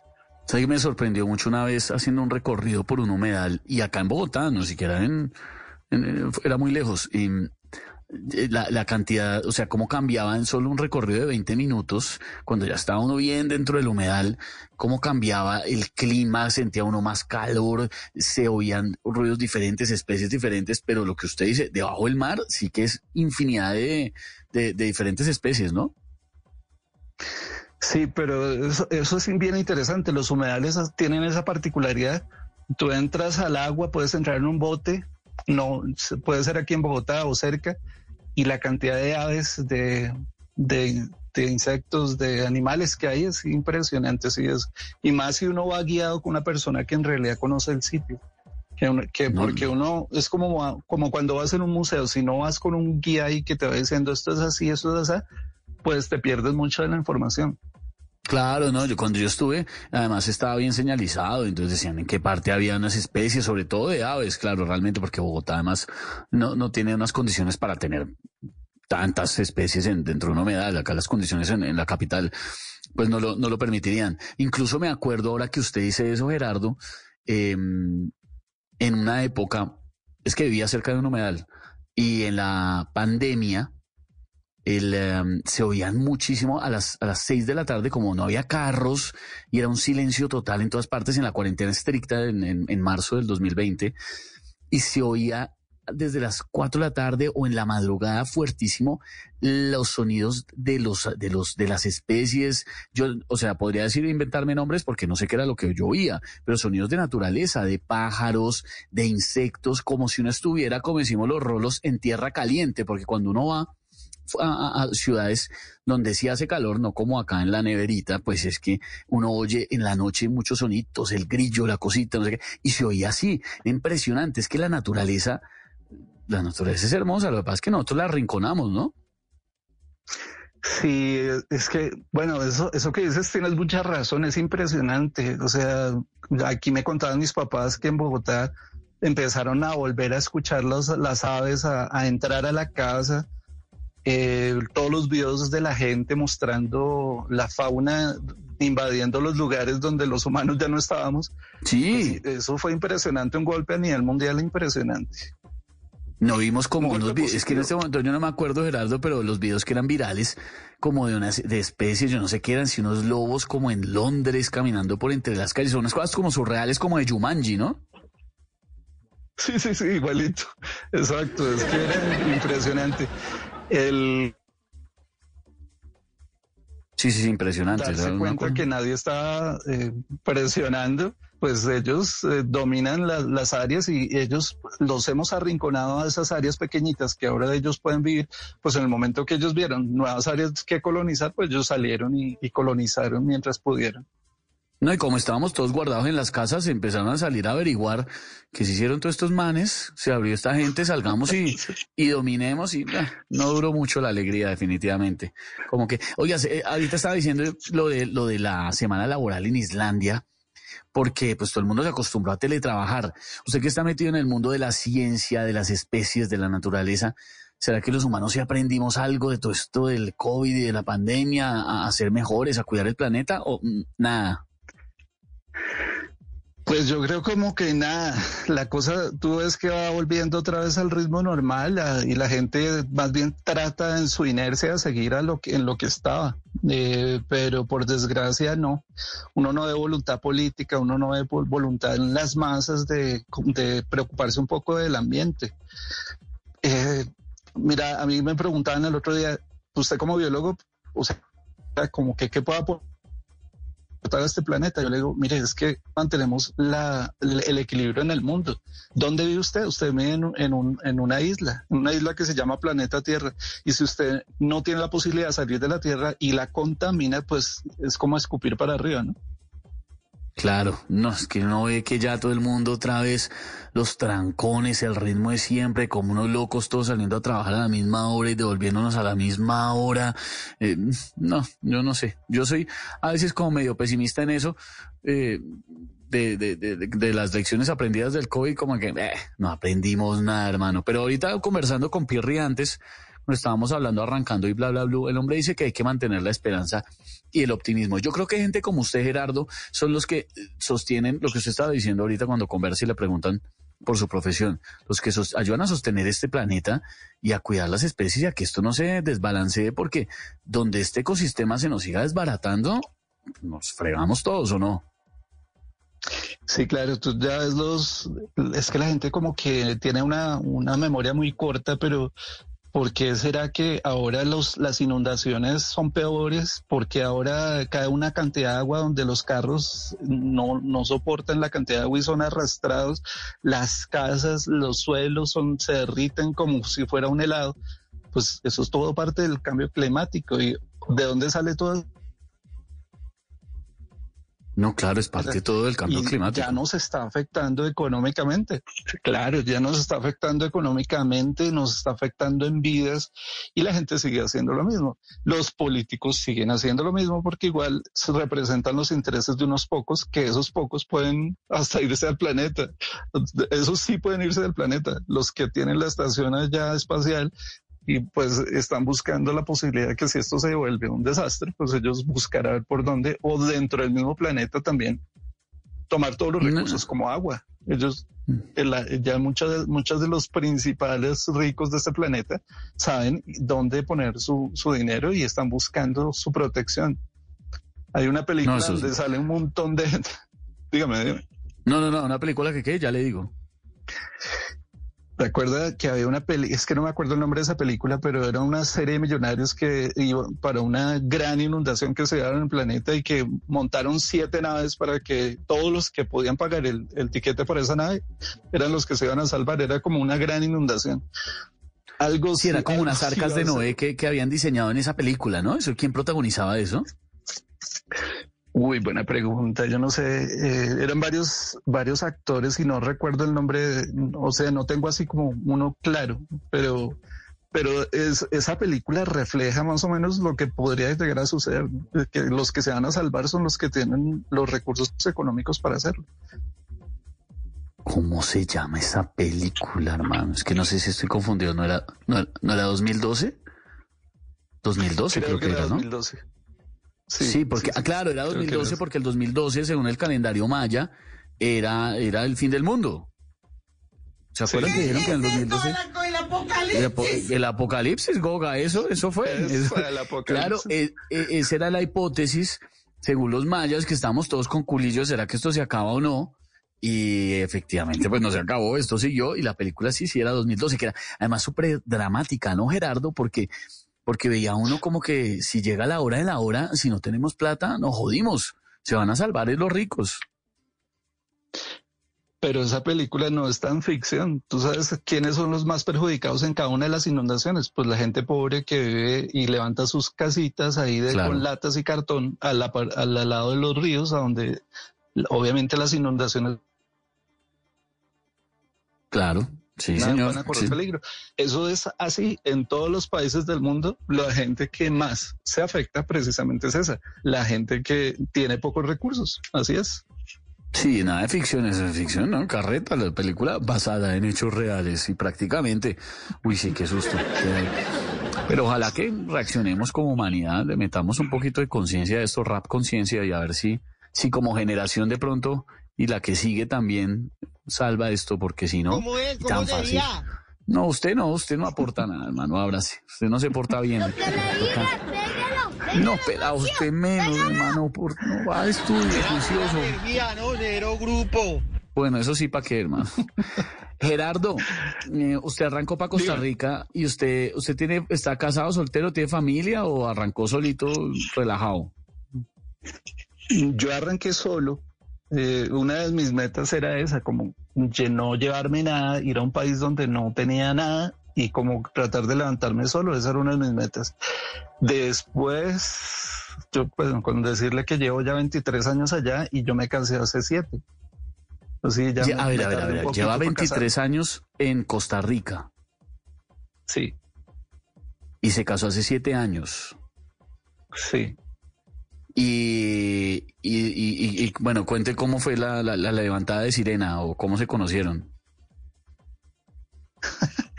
Bueno, eso tiene historia también porque después de que yo llegué a los tres años llegó mi hermana y ella, yo vivimos en diferentes ciudades hasta cuando ella se quedó ya en una ciudad que se llama Liberia, en Guanacaste, al norte pacífico de Costa Rica. Ok. Y ahí eh, donde el, donde, dígame. No, es que estaba, es, ese como no sé, no sé si el gentilicio, pero sí, no, pues sí es el gentilicio, pero es la manera coloquial. Eh, eh, les dicen no, ticos y ticas, ¿no? En Costa Rica. Ticos de Costa Rica. a los costarricenses, exactamente. Sí, sí, sí, claro. Entonces ella es tica. Ella, mi esposa es tica, sí. Ah, ok, ok. y bueno, sigue echando el cuento, eh, entonces, ¿cómo fue la conocida? Ah, entonces mi hermanita eh, me, me, relacionó con una familia y ahí fue donde yo la vi por primera vez. Y ni, ni, o sea, ni nada de atención, o sea, ella pasaba y ni me miraba. Pero al año ya yo, ella estaba cumpliendo años y la invité a, almorzar, ahí se dio la oportunidad y ya ahí empezamos un noviazgo de dos años y culminó nuestro matrimonio. Yo sí estoy casado con una tica. Pero al principio como que, como que estuvo duro la vaina, le tocó pedalear, ¿no? Sí, sí, sí. No, y, yo perdí interés porque ella, como yo dije, no, esta niña como que yo no le presto, o sea, no me presta nada de atención, entonces ya, listo. Pero al año, precisamente mi hermana seguía hablando con esa familia y me dijo, ah, mire, esta niña está cumpliendo años, ya listo, invitémosla a almorzar. Y sí, sí. ahora o nunca. Ahí sí, ahí sí, ahí sí fue. Eso fue cuando ya, de verdad, listo. Ahí ya salió el asunto y sí, ya llevamos siete años de casados, imagínate. Siete años. ¿Y están, tienen, tienen hijos o todavía no? O mejor eso un no. hijo de... Sí, sí, sí, ¿Ah, sí, ya, ya un hijo. Sí. ¿Cuántos años tiene? No, claro. Ahorita él tiene siete años exactamente. Ah, no, eso fue de una. De Se casaron y hágale. Eso sí. fue de una. Se casaron y hágale, pero con toda. Yo había leído por ahí una vez. Tengo nueve, Había leído por ahí una vez, Gerardo, que, que, que son apasionaditos y apasionaditas, ¿no? Como bien románticos en, en Costa Rica o Carreta. ¿Qué te digo? Eso es No, pues eso sí, dígame la verdad. Tengo aquí como, puedo comparar un poquito con Bogotá. Tratemos de comparar con Bogotá, a ver cómo está el asunto. Eh, dependiendo de la región en Costa Rica, hay algunas regiones donde hay niñas que son súper serias, hay otras donde las niñas son un poquito más relajadas. Entonces, no se puede generalizar. Hay como que de todo un poquito, pero lo que sí tiene el tico y la tica es que es muy abierto, o sea, eh, tú le puedes hablar a cualquiera en cualquier nivel, eh, desde un ministro hasta una, eh, no sé, a una persona que tenga mucho dinero, es gente Gente cálida. carreras económicas y sociales tan, sí, ese lado, por ese lado el tico y la tic- los ticos sí tienen ese muy chévere. No, pues al fin y al cabo Caribe, en todo caso, con toda la actitud. Es que uno como que es más feliz cerca del mar, ¿no? Como usted, usted es feliz cerca del mar. Sí, total. Bueno, con decirte que Costa Rica, bueno, primero vi Se me fue, se me fue un momento, se me fue un momentico, Gerardo. En el colegio, Ahí ¿Me lo tengo de nuevo. Ahí sí, de una. Listo. Bueno, eh, te decía que primero ubiquemos un poquito a la gente dónde está Costa Rica, porque mucha gente lo confunde con Puerto Rico, no sabe cuál es la isla o cuál es el país. Y es Mm, al sí. otro lado de Panamá y está Costa Rica. Entonces, solo pasando Colombia, Panamá y al otro lado ya está Costa Rica. Y ese país está catalogado geográficamente como, eh, como casi que marino, por decirlo así. ¿Por qué? Porque todo el país recibe eh, viento que tiene porciones de sal del, del agua de mar. Entonces, es- todo es catalogado como una zona que se llama zona marino costera, todo el país. Ah, claro, sí, por toda parte. Ese, ¿cuán- cuánto, ¿Cuál es la, la población, cuál es el número de la población de, de- de Costa Rica? ¿Cuánta gente hay? ¿Usted sabe? Imagínate, imagínate que la población de Bogotá no la sobrepasa. Costa Rica ahorita llega a los 5 millones de habitantes, no más. La mitad de Bogotá. Sí, así. así. No, en siete, en siete años uno ya se conoce con todo el mundo, ¿no? Sí, sí, sí. Bueno, me falta un poquito para conocer el otro, la otra mitad, pero sí, ahí vamos. No, y toca portarse bien porque que embarra, donde uno la embarre por ahí, se enteran rapidísimo. No le toca cuidarse un montón. No puede, de hecho, no puede Ah, pecar, no puede portarse mal, le toca ser un angelito. Pueblo chiquito, infierno grande, claro. Usted tiene que portarse muy bien porque si no, todo el mundo se entera, claro. No, pues es que es la mitad, es que la- es prácticamente sí, la mitad de la de la población eh, de Bogotá. En Bogotá estamos en Únicamente. como en nueve millones y pico, 10 millones de personas, entonces la mitad de Bogotá, no, eso sí me imagino que el chisme debe ser como en toda parte. Chismerío, Sí, complicado. Tiene que portarse bien, como dicen allá, los chicos, es bien portado. Claro. Bien portado. Pero si no, cualquier cosa rapidito, todo el mundo se entera. Y uno por allá en Costa Rica, ¿cómo hace para mantener las, las, las tradiciones colombianas y esas cosas, ¿no? La comidita de acá, enseñarle al, al, al pelado cosas de Colombia. Ah, ¿Y cómo se llama el pelado? Lemuel es un nombre bíblico ahí. Para, es difícil al principio. L M U E L, Lemuel. Lemuel, eso es, es, es- es de la Biblia. Sí, es un nombre bíblico. Consagrado o dedicado al servicio de Dios significa Lemuel. Exactamente. Precisamente por eso fue que lo llamamos así. Ah, o sea, usted es bien creyente. Sí, bueno, siempre lo he sido, la verdad, acá hasta mis, mis caminaditas a Monserrate, siempre he sido muy creyente, he tenido a Jesucristo como modelo en mi vida y, y ahora creo que practico más con mi esposa que también lee mucho la Biblia, entonces cada vez le, hacemos más al asunto, tratamos de portarnos mejor. Ah, claro, claro, claro. Y entonces, Lemuel, ¿cómo, a Lemuel que le ha enseñado de Colombia? Me imagino que ha, ha venido varias veces. Sí, sí, sí. Ah, él es feliz acá porque Liberia hace temperatura, estamos hablando de entre 18 la ma-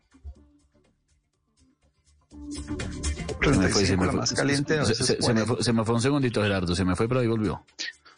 Le decía que ahí en Liberia la temperatura es de 18 a 40 grados en los días más calientes. Entonces, eh, claro, él es feliz aquí en Bogotá con este frío. Él, le- le aburre mucho la- el calor. Entonces, claro, él es feliz aquí. Ha ido a Monserrate, ha ido a, a la Catedral de Sala, a todo lo- todas las cosas que tiene Bogotá, que en realidad es como muy, para una persona que viene de una ciudad pequeña, pues Bogotá tiene mucho que ofrecer, muchísimo que ofrecer, claro que sí. Liberia es en el norte de Costa Rica, ¿no? ¿O estoy equivocado? Está muy bien, arriba. sí. El, eh, está hacia arriba, en el, ara- en el lado Pacífico, está como jalando un poquito más por el Pacífico, por el norte de Costa Rica, sí. Llegando a la, está a dos horas de la frontera con Nicaragua. ¿Hay mucho colombiano en Costa Rica o no tanto? Uy, sí, somos la segunda mayor minería, eh, la segunda mayor minoría en Costa Rica después de los nicaragüenses. Ah, sí, Se claro, un montón de gente. Está alrededor como, como al millón más o menos de estar alrededor ahorita, sino un poquito más. Uy, sí, claro, somos un montón por allá. O sea que no, se consigue fácil. No, no, Almuerzo no. colombiano, bandeja paisa, harina, pa- de todo. Sí, eh, colombiana, manzana, pues todo, todo, eso. En fin, hay cualquier cantidad de productos ahí de, de que de, de Colombia, eso como que uno no la extraña mucho. Hay sitios donde la concentración es tan alta que lo que uno más encuentra es eso, productos y comida colombiana, sí. No, usted está mañadísimo allá. No, no- no lo veo como con intenciones de volver por acá. O a veces lo jala la tierrita y le dan ganas de volver a Colombia a vivir. No de paseo. Es que hay una...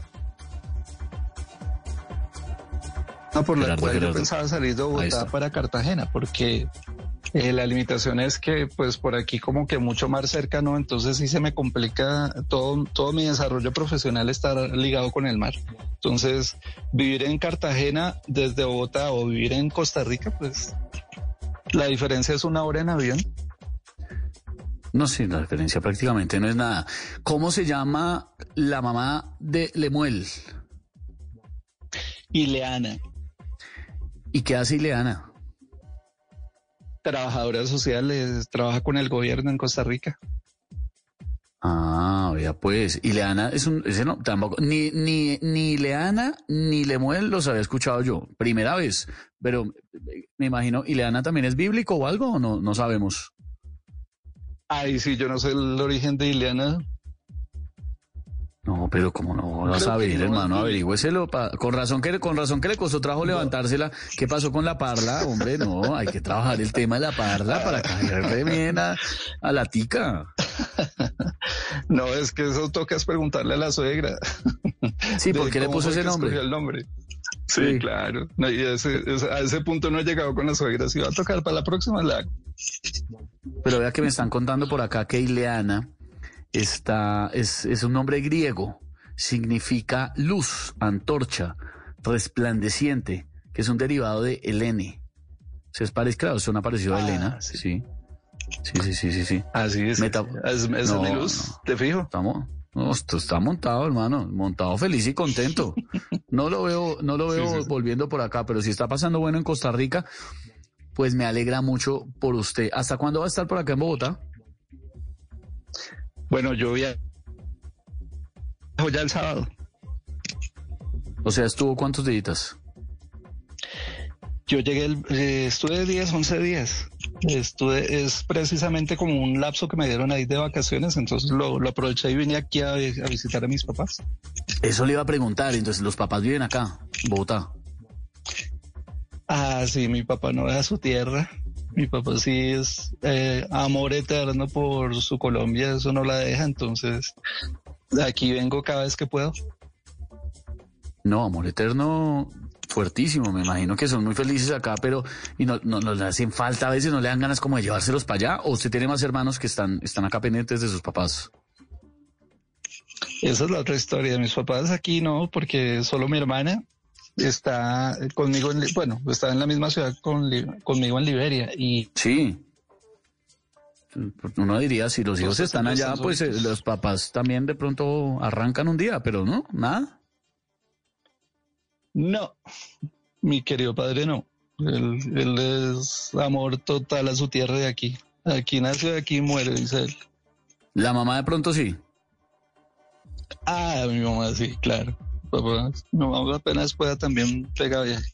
O sea, el terco es el papá. Sí, sí, sí, claro. Él es el que sí tiene su amor total por su tierra y no la deja. No, y porque además por como, como, como que es un tema también generacional, Gerardo, es que es la, la generación así como de los papás que no, no estaban pensando tanto en migrar, en irse a otra parte. Eh, migrar no era tan común antes, sino como en quedarse, arraigarse, eh, trabajar en el mismo sitio, construir en el mismo sitio y nacer, vivir y morirse en el mismo sitio, ¿o no? Sí, por ahí va la historia, porque tú ves cada vez, eh, no sé, creo que la mayoría tiene gente que tiene primos, tiene gente que cada vez como que quiere emigrar y, y más como, como que se promueve más los, los ciudadanos del mundo. Entonces la gente ya como que ve a todo el mundo viajando y las facilidades que se dan para eso, entonces la gente como que quiere ver diferentes culturas y, y relacionarse con más, gente, ver diferentes oportunidades, como que ya la gente no siente que es solo Colombia, sino que pues con la globalización ya ven que hay otros, otras historias que también son bien interesantes, otras comidas, otras, otras religiones, otros, otros paisajes y claro que es interesante la gente cada vez más pues busca eh, nuevas experiencias.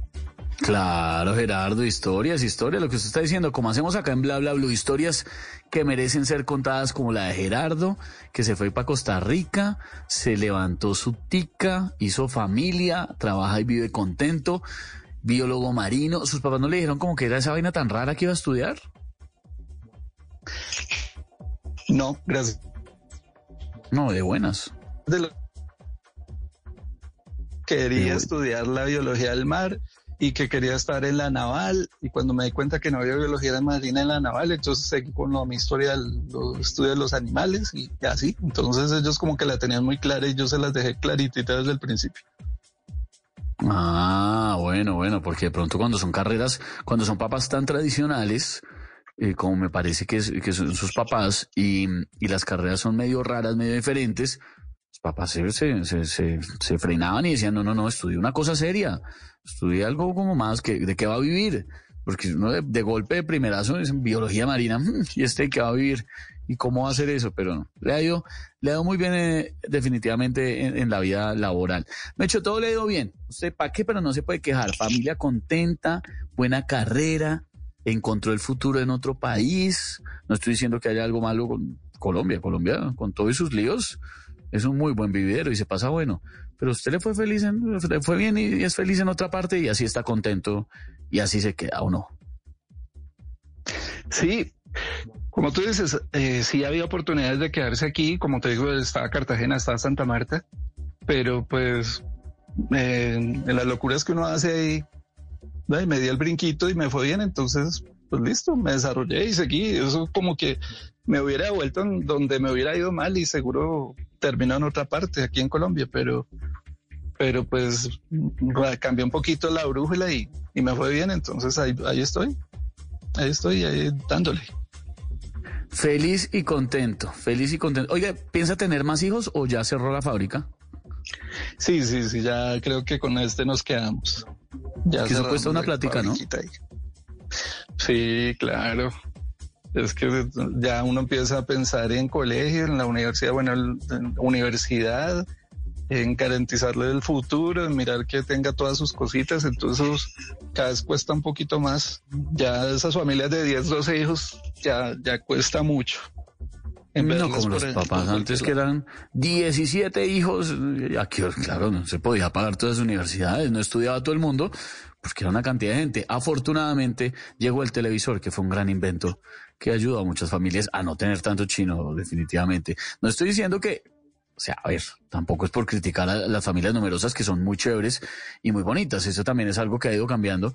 Y las, las familias así grandes, eh, como que ya no se ven tanto, ya no es tan seguido.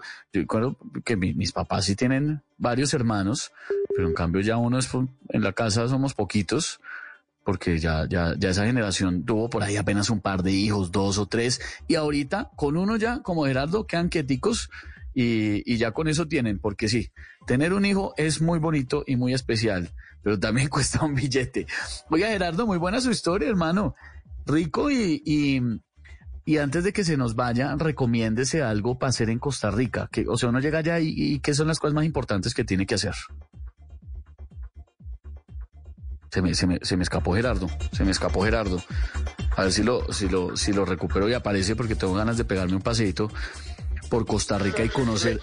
Lo- Los estoy leyendo por acá en las redes sociales. Dice por aquí Miguel en Medellín. Uy, bienvenido de nuevo, Esteban. Gracias, hombre. No me acordaba que Mauro había dicho la semana anterior que él se iba unos días, pero que quedabas vos a cargo. Cuidando el chuzo, como diríamos los paisas. Al iniciar el programa escuché todos y fue que caía en cuenta. Está en buenas manos, bla, bla, bla. Ah, hombre, gracias, muy generoso. Acá estamos cuidando, cuidando el chuzo, como, como dice Miguel en Medellín, mientras vuelve el Mauro. Dice por aquí Freddy Omar Beltrán. Buenos días, Esteban. Bienvenido nuevamente a Bla Bla Blue. Soy sido oyente de este programa. Los saludos desde San Cristóbal, Táchira, Venezuela. Abrazo grande hasta allá. Estamos, como siempre, conectados no solamente aquí en Colombia, sino con varias partes del mundo, como nuestro amigo Gerardo. ¿Apareció Gerardo o no apareció? Aquí está. Aquí, aquí estoy, aquí estoy. El internet que le hace, la tecnología no es perfecta. La tecno- no, nos ha traído muchas facilidades, pero chilinguea a veces, no, no, no, no es tan efectiva todavía 100%. Todavía falta pulir Sí. un poquitico. Eh, Gerardo, planes para hacer en, en, en Costa Rica. Si uno va, lo, lo- lo obligado, el sitio obligado, la comida obligada, ¿qué toca hacer? Ah, Guanacaste tiene como mil playas. Vaya Playa Conchal, donde se encuentra una arena que no se le pega a la piel y es blanca, blanca, con aguas clarititas.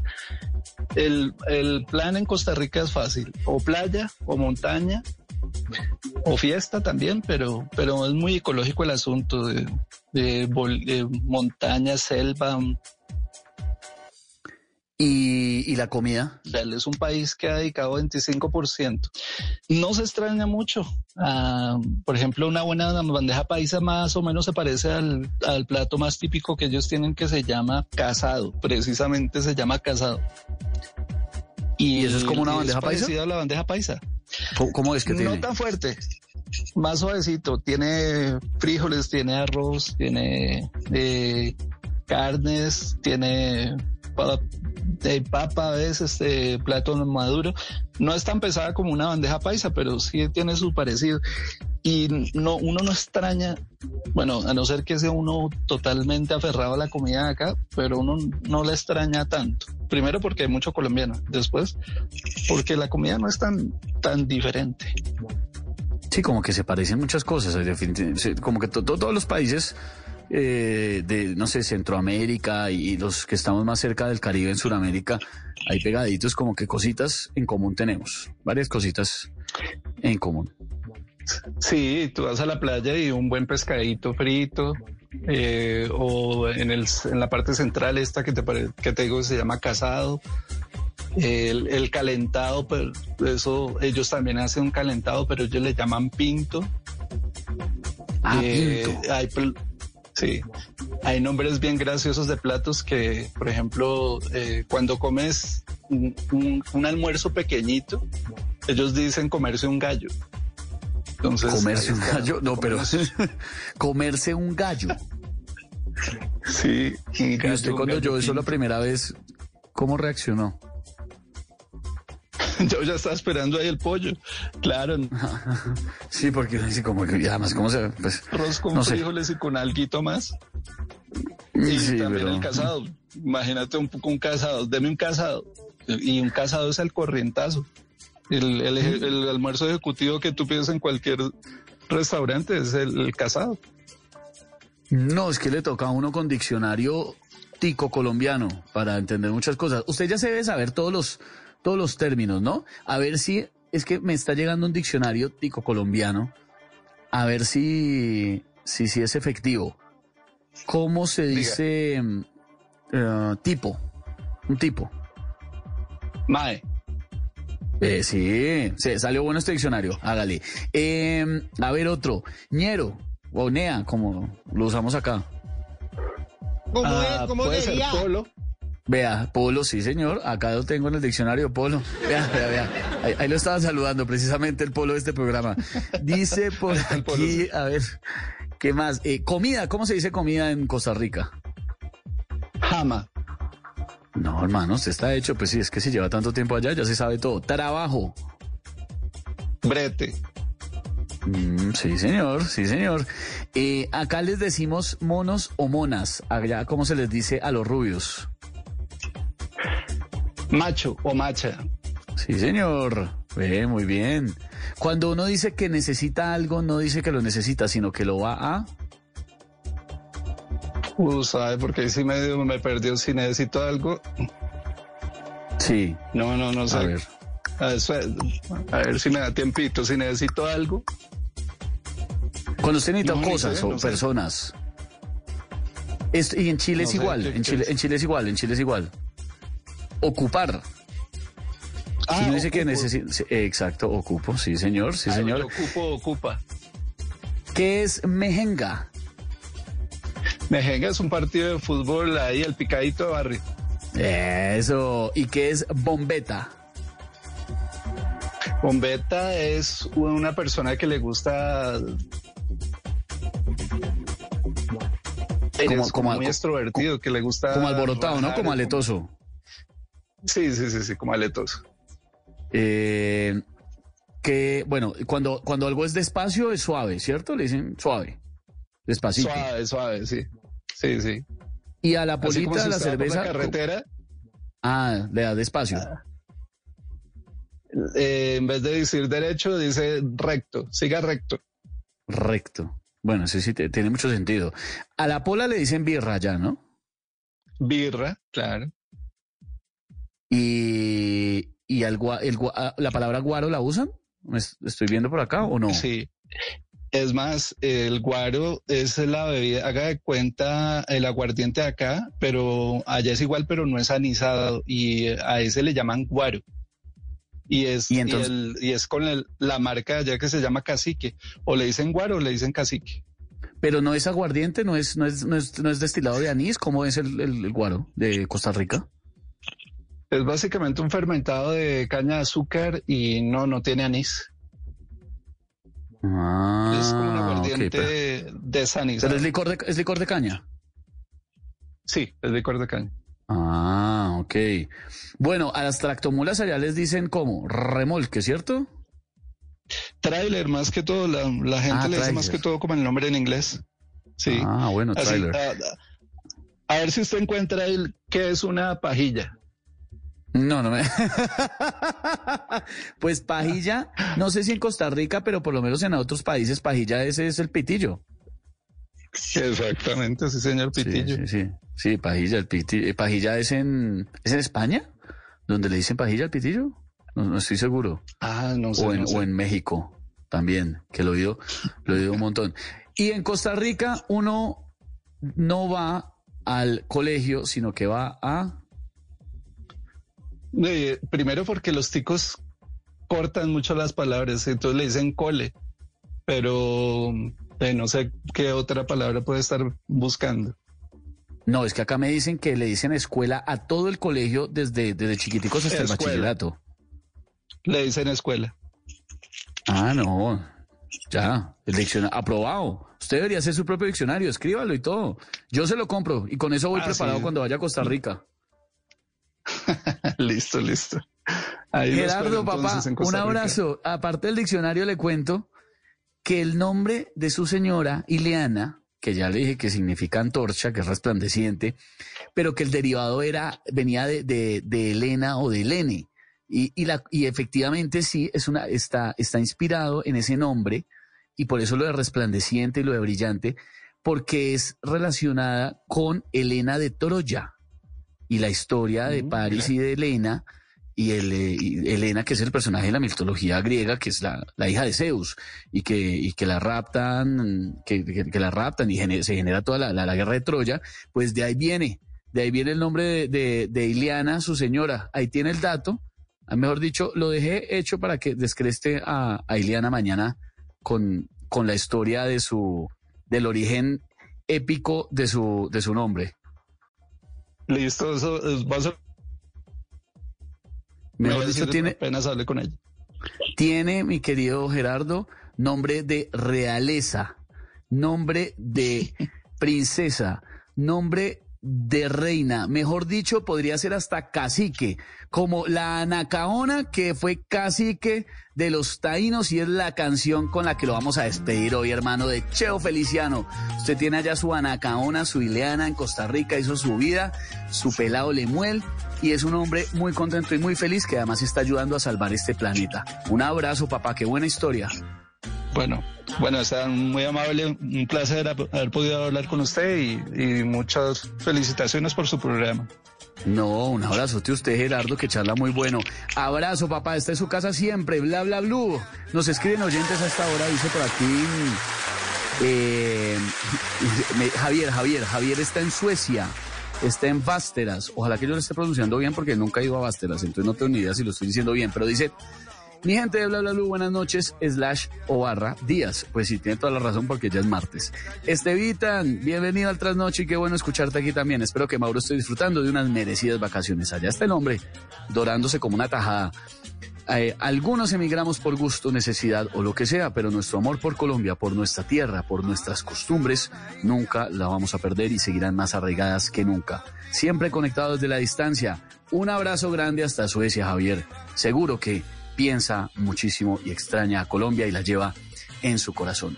Señoras y señores, esto es Bla Bla Blue, conversaciones para gente despierta. Nos oímos muy juiciosos mañana desde las 10 de la noche. Chao.